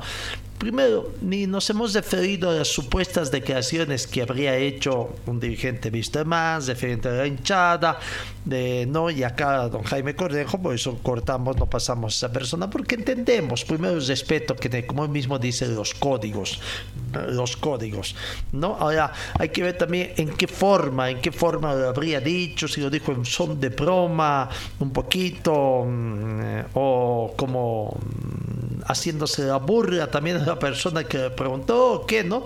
Como decía ahí Jaime Cornejo, bueno, estamos en carnaval, quizás entrando dentro de esas rítmicas. Bueno, lo cierto es que el clásico cochabambino terminó el partido de ida en el local fue Wisterman, pero los puntos se llevó Wisterman. Las buenas recaudación para Wisterman, hay que ver el partido de vuelta cómo va a ser. El año pasado un solo clásico que se jugó, no se jugó por los problemas sociales ya el partido de vuelta y ahí el más afectado fue el equipo del pueblo, ¿no? que no tuvo ni recaudación del clásico cochambino. Quizás viendo eso en La Paz ya se viene el clásico paseño también. Este viernes han decidido, um, ¿cómo se dice? Dividir, dividir los importes recaudados en el clásico. Quizás en Cochabamba también se podría tomar esa alternativa, ¿no? Hacer en forma conjunta. Pero lo, destacable del clásico es que de mucho tiempo, desde mucho tiempo se vivió de, de, una forma muy especial, como tiene que vivirse los clásicos, con gran expectativa, eh, pese a la situación adversa que está atravesando el plantel de Wisterman. No, eh, bueno, eh, bueno, ahí está la situación hablando del clásico paseño, eh, Die Strongets y Bolívar se van preparando para el clásico de este viernes. Veremos ayer. Uh, Strongest volvió de la ciudad de Sucre, eh, hoy vuelven a los entrenamientos y, y, veremos también entonces lo que va a acontecer. Vamos, vamos con una situación que nos llama la atención. Nos llama la atención ayer. Una un proyecto de ley que habría sido consensuado, dicen, elaborado por la Federación Boliviana de incentivo a, patrocinios. No, no, no, hemos entendido bien cómo se ha hecho la cosa. Don Fernando Costas dije que habían estado socializando. ¿Con quiénes socializando? Con diferentes diputados. Ayer supuestamente hicieron entrada, entrega a la bancada paseña para que analicen y, y da la sensación, ustedes van a escuchar de que habrían entrado otras bancadas a cuáles de Cochabamba, de Santa Cruz, con quienes se está socializando. Nos parece muy bien que los clubes busquen la forma de rebajar la parte impositiva ¿no? de los impuestos que pagan, pero ¿a qué impuestos se refiere? Al impuesto a las transacciones, el 3%, 10, el al impuesto IVA, el valor agregado, el 13%, que es lo que tienen que pagar ellos como eh, creadores de espectáculos públicos también. ¿A cuál impuesto que está fue? Porque los impuestos a utilidades no tienen. Eh, es al alquiler de los escenarios, ese ya no es impuesto, es una tasa, es un alquiler que paga sobre eh, el uso de escenarios deportivos. Hay instituciones como Strongest que tienen su escenario, pero lo usa muy poco, muy poco, no se quisieran invitar, por eso no entendemos un poco a dónde estás referido, a que las empresas para que hagan inversión, ahí sí, quizás podría estar, en el caso de Wisterman necesita sponsor y las, que- las empresas que apoyan a los clubes, Wisterman, Aurora, Bolívar, Strong, en sí, llámese, a los clubes profesionales o equipos de segunda división, etcétera, otras disciplinas deportivas, no tienen cómo descargarse, ¿no? Lo, lo hacen como un gasto simplemente nada más, pero no tienen mayor este de inversión, como una especie de retorno a esa inversión que hace. Todo eso nos llama. Habla un poquito sobre el tema de los jugadores que, eh, que están inmersos Ahora se acuerdan los de la federación que los jugadores están inmersos en la ley del trabajo, pero los toman como cuál, cuáles son los beneficios que van a tener los futbolistas, están metidos con un reglamento especial, reconocen que hasta ahora no hay reglamento a- para el futbolista, pero es el futbolista simplemente la que está, el que está metido, no es el deportista, hay ya varios deportistas, deportes profesionales acá como el racquetball también, ellos estarán metidos también así. Con ellos también han sido consensuados. La Federación dice que han estado consensuados. Por lo menos habrán consensuado con los futbolistas esta situación. Tendríamos que preguntar a los jugadores, ¿no? Si realmente han, han consensuado o no esta situación. Bueno, a ver, veamos esto de. eh, eh, ayer en una especie de improvisada conferencia de prensa, parece que se había hecho cruzado invitaciones, pues estuvo muy improvisada esta conferencia de prensa donde la federación hizo la presentación de un proyecto de ley, ojo, entonces todavía es un proyecto de ley sobre ciertos incentivos eh, para las empresas y personas, deducción de impuestos. A ver, a ver, si escuchando una vez más, tenemos algo, más de, de- sobre esta situación. Sí, es una propuesta de ley de incentivo a todo el deporte en general. Presidente, ¿cómo está? Muy buenas tardes. Eh, la importancia del beneficio que le daría esto a los clubes, por sobre todo en el tema impositivo, que siempre ha sido algo que les ha preocupado y que ha afectado a muchas de las instituciones, ¿cuánto ayudará y en cuánto, digamos, se puede decir que esto beneficia, sobre todo hablando de los equipos del ámbito nacional? Sí, la verdad esta propuesta de ley tiene tres alcances. Una de ellas es la exención tributaria, como usted decía. Todos sabemos la, la- carga tan dura para el deportista o los clubes eh, profesionales eh, que tienen que asumir. Entonces es necesario el apoyo del Estado, así como lo hace con otras, eh, con otras actividades. Por ejemplo, los artistas están liberados de muchos impuestos, la educación también está liberada del impuesto a las eh, transferencias del IT, pero el deporte hasta el momento no recibe ningún apoyo eh, tributario. Por otro lado, el segundo alcance es el incentivo tributario a las empresas que apoyen directamente al deporte boliviano, a través de sponsoreo, a través de donaciones o a través de cualquier apoyo económico que realicen los privados. Con esto eh, se pretende dinamizar a todo el deporte boliviano porque va a contar con recursos provenientes de eh, la empresa privada. Y la tercera, el tercer alcance es la categorización como trabajador espe- especial, con categoría especial dentro de la Ley General del Trabajo, a- al deportista profesional boliviano. Eh, hasta el momento, si bien está contemplado el- al deportista profesional dentro de la Ley General del Trabajo, pero todavía no se ha reglamentado. Entonces es necesario, a través de este mecanismo normativo eh, nacional, que se reglamente y se le dé por fin una categoría de trabajador especial. ¿Cuánto ayuda esta, esta- lo que está haciendo hoy ingeniero los jugadores de fútbol?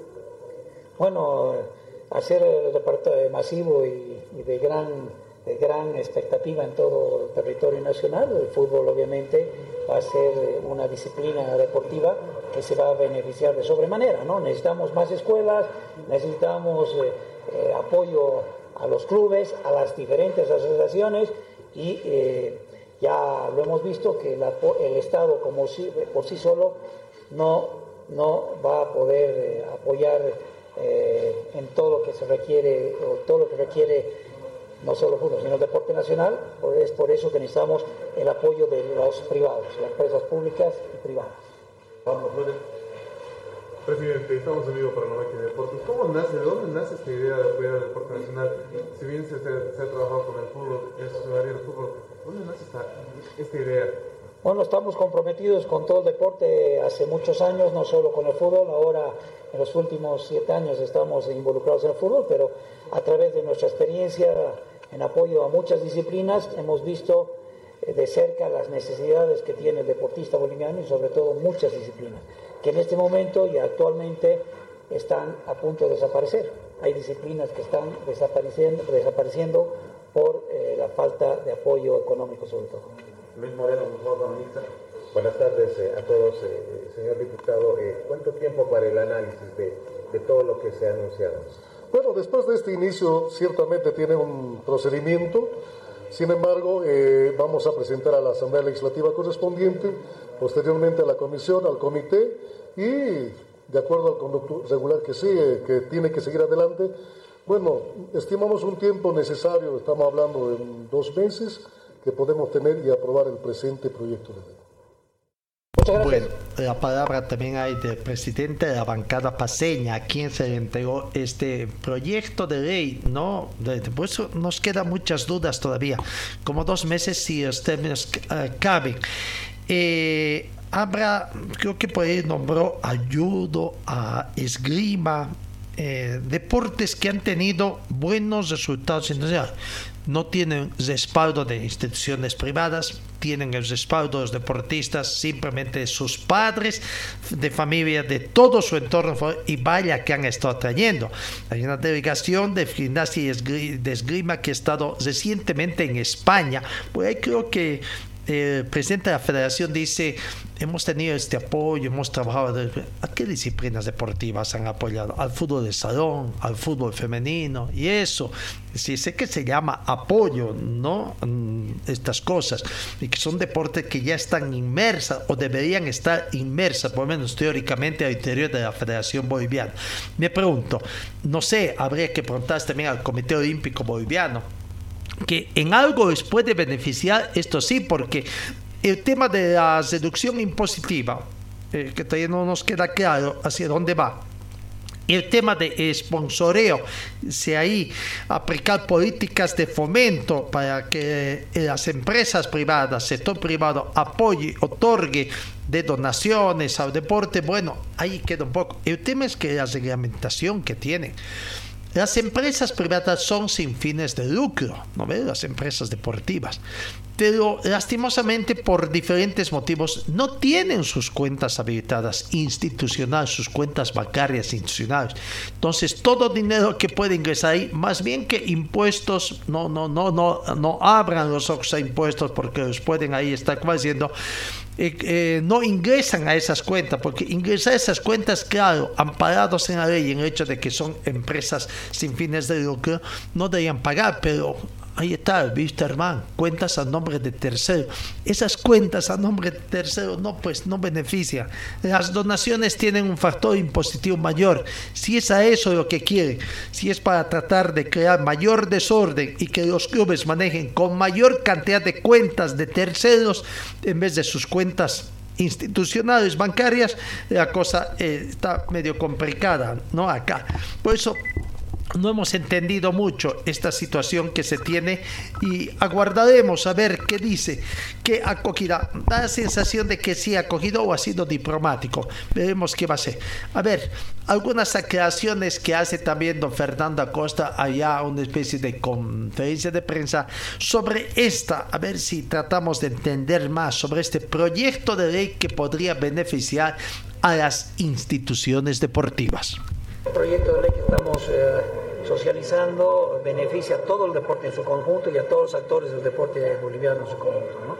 En cuanto a la categorización al deportista profesional como trabajador especial, le va a eh, beneficiar porque se va a establecer eh, de una vez por todas dentro de la Ley General del Trabajo qué beneficios le va a alcanzar al trabajador especial como deportista profesional. Estamos hablando de seguro, estamos hablando de también... Todo eh, se va a establecer y se va ya a normar. Presidente, con esta ley ¿no? Eh, la favorece mucho también a todos los deportistas bolivianos en muchas categorías que necesitan el apoyo de la Federación Boliviana de Fútbol, ¿no? Sí, eh, en realidad estamos proponiendo esta ley eh, que beneficia a todo el deporte, es una ley de incentivo a todo el deporte, no solo al fútbol. Estamos como dirigentes deportivos, más que eh, presidente de la federación, haciendo extensiva esta propuesta, eh, en este caso a la Brigada Departamental de la Paz, ya lo hemos hecho con otras brigadas, estamos socializando esta propuesta que estamos convencidos es necesaria en nuestro deporte y eh, es importante también por todo el alcance que tiene. ¿no? Tres alcances, una de ellas la, eh, el incentivo a la empresa privada que apueste por el deporte, esto va a dinamizar a todas las disciplinas deportivas, muchas de ellas están en riesgo de desaparecer, eh, por ejemplo el judo, estamos, estamos hablando del maratón, N deportes ¿no? que eh, por eh, falta de apoyo económico están en riesgo de desaparecer. Es un sacrificio que hacen los deportistas. El segundo alcance exención tributaria, ustedes saben,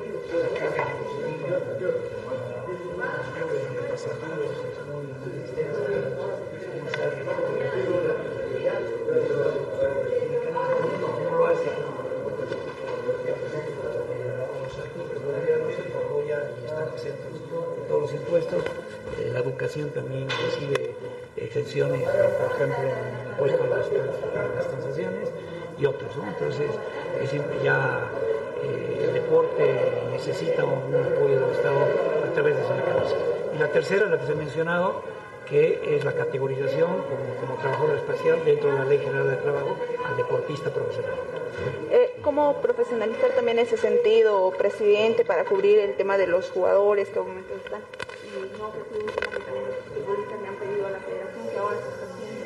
Sí, es importante que decía que se debata ya en la Asamblea esta propuesta que estamos convencidos va a normar y le va a dar toda la, la categorización que corresponde al, al eh, deportista profesional. Presidente, cambiando un poquito. Bueno, ahí está. Vuelvo a reiterar esta situación, dudas que se presentan. Hablan de una categorización especial del futbolista, más que futbolista del deporte. Por eso digo, por lo menos habrán consensuado para ver realmente cuál es la opinión que tienen de los futbolistas. Eh, ojalá no sea simplemente una bandera una bandera para no tocar este tema en el Congreso Ordinario de la Federación Boliviana de Fútbol que está previsto para el 15 de este mes. Estamos a, a 14. Mañana, mañana tendría que ser el Congreso Ordinario de la Federación. Ya ha sufrido tres, tres retrasos. Primero el 27 de enero, postergado al 10 de febrero, postergado al 15. Nadie dice nada del Congreso Ordinario de mañana. ¿Será que mañana no piensan tocar ese tema y van a utilizar manera que han presentado un proyecto de ley y que van a guardar que sea el gobierno el que saque? No sé. ¿Será que si están tocando todos deportistas, qué pasa? ¿No hubiera sido bueno también tocar con el Comité Olímpico Boliviano? Esto me hace recuerdo cuando hay pretensiones simplemente de aparecer todo. Recuerdo hace un tiempo, hace poco, el automovilismo, otro señor vinculado a la política también, militante partido, no me, quede, no, me, no me están quedando dudas, dicen de que don Fernando Costa también es militante, además no me están quedando dudas con todo el accionar, de que por ahí sí, no, pero Orlando Careaga, presidente de la Federación Boliviana, presidente saliente, había hecho una convocatoria a todas las federaciones, al Comité Olímpico Boliviano, para analizar una nueva ley del deporte, hacer un proyecto de la ley del deporte, modificaciones. ¿Y cuál fue el resultado? Nadie le tiró pelota tampoco. ¿No? Porque lo que ustedes que fue político, nadie le tiró pelota, ni del Comité Olímpico, tomando en cuenta que además el, automovilismo no es un deporte olímpico, ¿no? O sea que no toma. Ahora acá me llama la atención esto también. Ojalá no estemos equivocados nosotros y no sea por el tema de que mañana no se piense tocar. ¿Será que todo ese movimiento que ha habido para desconocer a favor, descabezar a favor, has dicho, qué pronunciamiento tendrán los futbolistas? Ellos eh, están de acuerdo cuáles serían los beneficios que pretenden de, estar en la ley de deporte, ya los tomen como la ley del deporte, eh, está bien, ya no, que ya no tengan esos tribunales de resolución de disputas para atender sus problemas, los instrumentos de la FIFA, en fin, una serie de situaciones. Bueno, hay que aguardar. Sigamos con el tema de la Federación Boliviana de Fútbol. Fernando Costas hablando sobre los microciclos. A ver, eh, ¿habrá microciclos en estos carnavales de la selección absoluta? Sí, eh, cuando técnico ha visto por conveniente ya descartar esta, esta fecha próxima de carnavales para eh, llamar a un microciclo y se lo hará directamente el 13 de marzo, una concentración previa a los tres partidos amistosos que están confirmados, uno en Estados Unidos y dos partidos en Arabia Saudita. De esta manera se queda el técnico a trabajar, a ver la selección, a la 17. Por supuesto, está trabajando. Hemos visto que está haciendo todas las visitas a, a varias, varios estadios eh, para ver, apreciar varios partidos. Seguramente estará ojeando qué jugadores tienen mejor eh, desempeño para convocarlos. ¿Más tranquilo por, el, por la segunda fecha en el tema del VAR? Sí, la verdad creo que, creo que nos ha dejado más tranquilos. Como usted dice, esta segunda fecha esperemos que se diga bajo la misma línea y vaya mejorando el trabajo arbitral. Presidente, ¿qué está el tema de la cartelera verde? ¿Ya tenía previsto empezar esta gestión para tal vez avanzar un poco con una de las canchas? Estamos a la espera de que nos visiten los dos personas de la FIFA que se van a aproximar a la ciudad de La Paz para hacer una verificación adicional que han pedido y, y va a seguir todo su curso. Ingeniero, se viene la Copa Federación. Sí, sí, la Copa Federación ya inicia, de que también estamos convencidos que, eh, como hemos visto ayer, un estadio lleno, vamos a contar con el apoyo de toda la, la hinchada futbolera nacional. El clásico paseño estará, ingeniero. Vamos a tratar de estar. si nos invitan. Bueno, ahí está la palabra de Fernando Costas, ¿no? Sobre el microciclo. Descartado el microciclo en carnavales directamente de aquí a un mes para la convocatoria que se haga eh, para el viaje de la selección nacional. Eh, hoy arranca el segundo torneo. Eh, Bacadíes es el equipo que por segunda vez debuta, debuta en este otro campeonato, segundo campeonato de gestión. Aquí está el técnico español, técnico de Bacadíes, el señor José, mm, eh, ¿cómo se llama? José Aurelio Gay. Gay, técnico de, ah, ah, de Bacadíes, hablando, hablando del partido que tienen hoy ante Bromen. Bueno, va a ser nuestro segundo partido.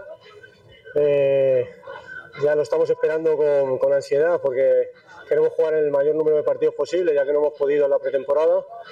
Y se nos viene un partido contra un muy buen equipo que no atraviesa un buen momento, al menos en los resultados que ha tenido últimamente, pero no significa absolutamente nada. Creo que es un equipo con muy buenos jugadores que va a recuperar a un jugador que tenía molestias en este fin de semana y, y que se va a ser un partido muy complicado. Pero vamos, a, vamos con ilusión, con muchas ganas y con muy buena actitud, seguro. Eh, ya vimos jugar el partido del otro día frente a Nacional, aunque le expulsaron un jugador demasiado pronto y eso lo modifica todo. Pero vemos que es un equipo con mucho dinamismo, con gente muy rápida y, y a eso pues tenemos que combatirlo de alguna manera, esa velocidad. Vamos a ver qué es lo que podemos proponer, pero lo que estoy seguro es que vamos a ser valientes y vamos a ser un equipo que le dé guerra en todo el partido, durante todo el partido. Dentro de cada partido hay diferentes partidos y hay momentos en los que hay que mover a los jugadores y hay momentos en los que empezamos con línea de cuatro, pero si tienen dos puntas el rival salimos con línea de tres y vamos modificando cosas, pero la colocación suele ser muy parecida de un partido a otro, no va a variar demasiado. No, no, de momento no. Bueno, la variante entra Josimar Quiñones en la convocatoria, pero no he decidido si va a jugar de inicio, lleva pocos días con nosotros, entonces queremos que se adapte lo antes posible, lo está haciendo y ya veremos durante el partido si puede entrar o no. Señor, señora, deje la limpieza y lavado de su ropa delicada en manos de especialistas. Limpieza de ropa Olimpia. Limpieza en seco y vapor. Servicio especial para hoteles y restaurantes. Limpieza y lavado de ropa Olimpia. Avenida Juan de la Rosa, número 765, a pocos pasos de la Avenida Carlos Medinaceli. Limpieza y lavado de ropa Olimpia. ¡Qué calidad de limpieza! Hoy se pone en marcha el segundo campeonato en el fútbol profesional boliviano, eh, con eh, el plantel de Bacadíes, ¿no? Ahí hemos escuchado la palabra del técnico de Bacadíes. En Brumming esperan con ansias de poder ganar también este su partido para comenzar con el pie derecho también este torneo que otorga Bolivia 4, ¿no? Recordemos Bolivia 4 a Copa Libertadores 2024 y además a Copa Sudamericana. Joel Fernández, jugador también de, del equipo de mm, Vaca 10, hablando de este eh, debut en un segundo torneo. Eh, la verdad que fue una semana difícil porque no, no llegaba el CTI, pero bueno, gracias a Dios pudo llegar y ahora tenemos la oportunidad de estar en el partido mañana y si Dios quiere estar desde el principio para poder aportar al equipo. No, bien, bien, tranquilo, todo tranquilo. eh, gracias a Dios todo bien y si Dios quiere mañana vamos a hacer un gran partido. Sí, bueno, tuve la oportunidad el semestre pasado, gracias a Dios en esa, en esa cancha me fue bien y pude salir figura. eh, Yo creo que si hacemos un gran partido, el equipo va a hacer la figura y eso va a ser lo importante para nosotros. Sí, va a ser muy importante eh, lo que hagamos como grupo. ellos van van a- nos van a salir con todo, con sus armas. eh, así que nosotros si hacemos un gran partido, seguramente no vamos a poder llevar los puntos. Yo creo que estoy un 80%, estoy, estoy agarrando ritmo y si Dios quiere ya voy a estar mucho mejor. Ahí está Joel Fernández, ¿no? Joel Fernández. Eh, veremos hoy cómo el partido. Vamos con el tema de Wisterman. Ayer se hizo la actuación al domingo, 5.834. Hubo en el informe también económico en el tema de Wisterman. Bueno, eh, la idea es llegar a 6.000. Ojalá pueda darse acá. En el tema de los para Wisterman, de, eh, por la fecha 3, visita, visita al plantel de de Libertad Gran Mamoré no este este domingo. Este domingo. El próximo partido en condición de local Bitterman la próxima semana después de Carnaval tendrá dos partidos en condición de local. El jueves 23 de febrero por el grupo A del torneo por series recibe a Bolívar su, debut en este campeonato de Wisterman con Bolívar y para entonces se espera que por lo menos más de 6.000 sean los abonados. Al margen de eso, después del jueves 23, el lunes 27 de febrero, Wisterman recibe a Vaca 10, que hoy juega con el plantel de Brumming. No solo dos partidos en condición de local que tendrá Wisterman. De estos tres partidos últimos, este fin de semana juega en el Benig ante el Betal Mamore. Reiteramos el jueves 23 de febrero acá en Cochabamba 8 de la noche por el grupo A del torneo eh, eh, por series en la fase de grupos recibe a Bolívar y por el torneo de todos contra todos el lunes 27 de febrero recibe al plantel de Bacadíes así que veremos la expectativa. Vamos sigamos con más eh, informaciones en el fútbol femenino. Eh, se ha hecho conocer la convocatoria ayer a través de la Federación Boliviana de las jugadoras eh, que van a estar allá en el fútbol femenino. No para el partido con Ecuador por la selección femenina sub-20 absoluta. En el tema de arqueras han sido convocadas eh, Hilary Saavedra de Brumming, Naila Kerry Mérida de Calleja, Alba Taramasa Salazar de, del equipo de juega en Italia. Eida Juliana Cesudo juega de Universidad. Jocelyn Quispi, la cantera defensora en, Poto, eh, en Potosí. No, en cuanto a los delanteros, ahí están Carla Méndez de Bolívar, Macarena Romero de la cantera de Potosí, Pamela Vallivian Bolívar de La Paz, Marilyn Rojas Oriente Petrolero Santa Cruz. Eh, en cuanto a mediocampo, delantera también anda Paula Rojas de Uruguay y de La Paz. Mediocampistas, eh, Sheila Mitchell Anagua de Mundo Futuro de Santa Cruz, Janet Viveros de Universidad de Santa Cruz, Jocelyn Cruz Oriente Petrolero de Santa Cruz, Wendy Balcázar de Wisterman de Cochabamba, Natalie Aramayo de Sunderland eh, también en Juega el País del Norte y las defensoras son Jocelyn Basualdo de Wisterman de Cochabamba, Eric Cardoso, Deportivo Trópico de, eh, Trópico, Erika Morales, Oriente Petróleo de Santa Cruz, Aide Mendiola de Mundo Futuro de Santa Cruz, Alison Mamani, Always Ready de Santa Cruz y Samantha Uzardi, mediocampista de Always Ready de La Paz. ¿No? Ahí está entonces eh, las convocadas jugadores del fútbol femenino convocadas eh, para el trabajo de, de, la selección nacional. En otro detalle, Amaki, Amaki ha hecho conocer la nómina de campeones, de campeones de la gestión 2022 para el acto de premiación que tendrán poco, ¿no? El próximo 3 de febrero, o 2 de, de, febrero, los primeros días del mes de febrero, Amaki estará cumpliendo un nuevo aniversario más. A ver, ¿quiénes son los campeones que ha hecho conocer Amaki? Categoría Turismo Departamental. Campeón Mario Choque, 144 puntos. Subcampeón Juan Vargas, 92 puntos. Y eh, tercer puesto para Franz Tosico. En navegantes, categoría turismo departamental, campeón Isabel Choque, una damita, 144 puntos. Subcampeón Rodrigo Vargas, 92 puntos. Y tercer puesto Norberto Machuca con 87 puntos. Categoría R1B, pilotos, campeón Ricardo Vidal, 114 puntos. Subcampeón Joel Tosico, 72 puntos. Gustavo Zomán, Zomán tercer puesto, 63 puntos. Navegantes, José Vidal, campeón, 108 puntos. Alexander Orellana, subcampeón, 78 puntos. Daniel Medina, tercer puesto, 63 puntos. ¿No?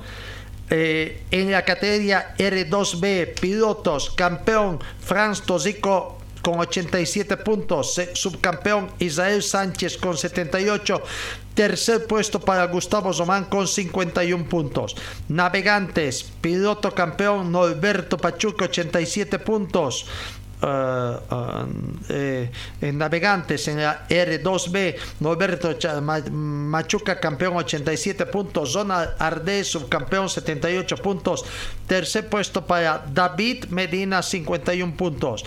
Categoría libre campeón en piloto eh, Israel Sánchez 108 puntos subcampeón Gustavo Tosico 101 puntos Tercero, Gustavo Zomán, 83 puntos.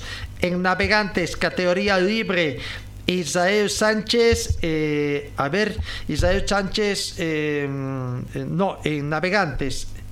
Israel Sánchez campeón en, en pilotos, en navegantes, Zona Arnés 108 puntos, subcampeón Norberto Machica 101 puntos y Daniel Medina tercer puesto 83 puntos. Pilotos de versión Juan Vargas, navegantes de versión Rodrigo Vargas, piloto destacado Franz Tosico y navegante destacado Norberto Machuca. Todos esos pilotos y navegantes serán distinguidos cuando eh, Amaki haga la, la premiación de campeones para la siguiente, eh, por la gestión 2022 y anuncie también el calendario 2023. En los primeros días de marzo, repito, estarán de aniversario los de Maki. Amigos, gracias por su atención. Eh, creo que misión cumplida, tiempo cumplido también. Eh, que tengan una muy bonita jornada y Dios mediante os encuentro el día de mañana.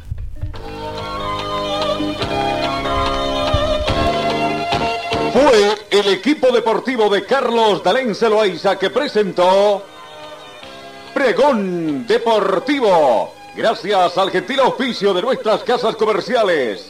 Ustedes fueron muy gentiles y hasta el próximo programa.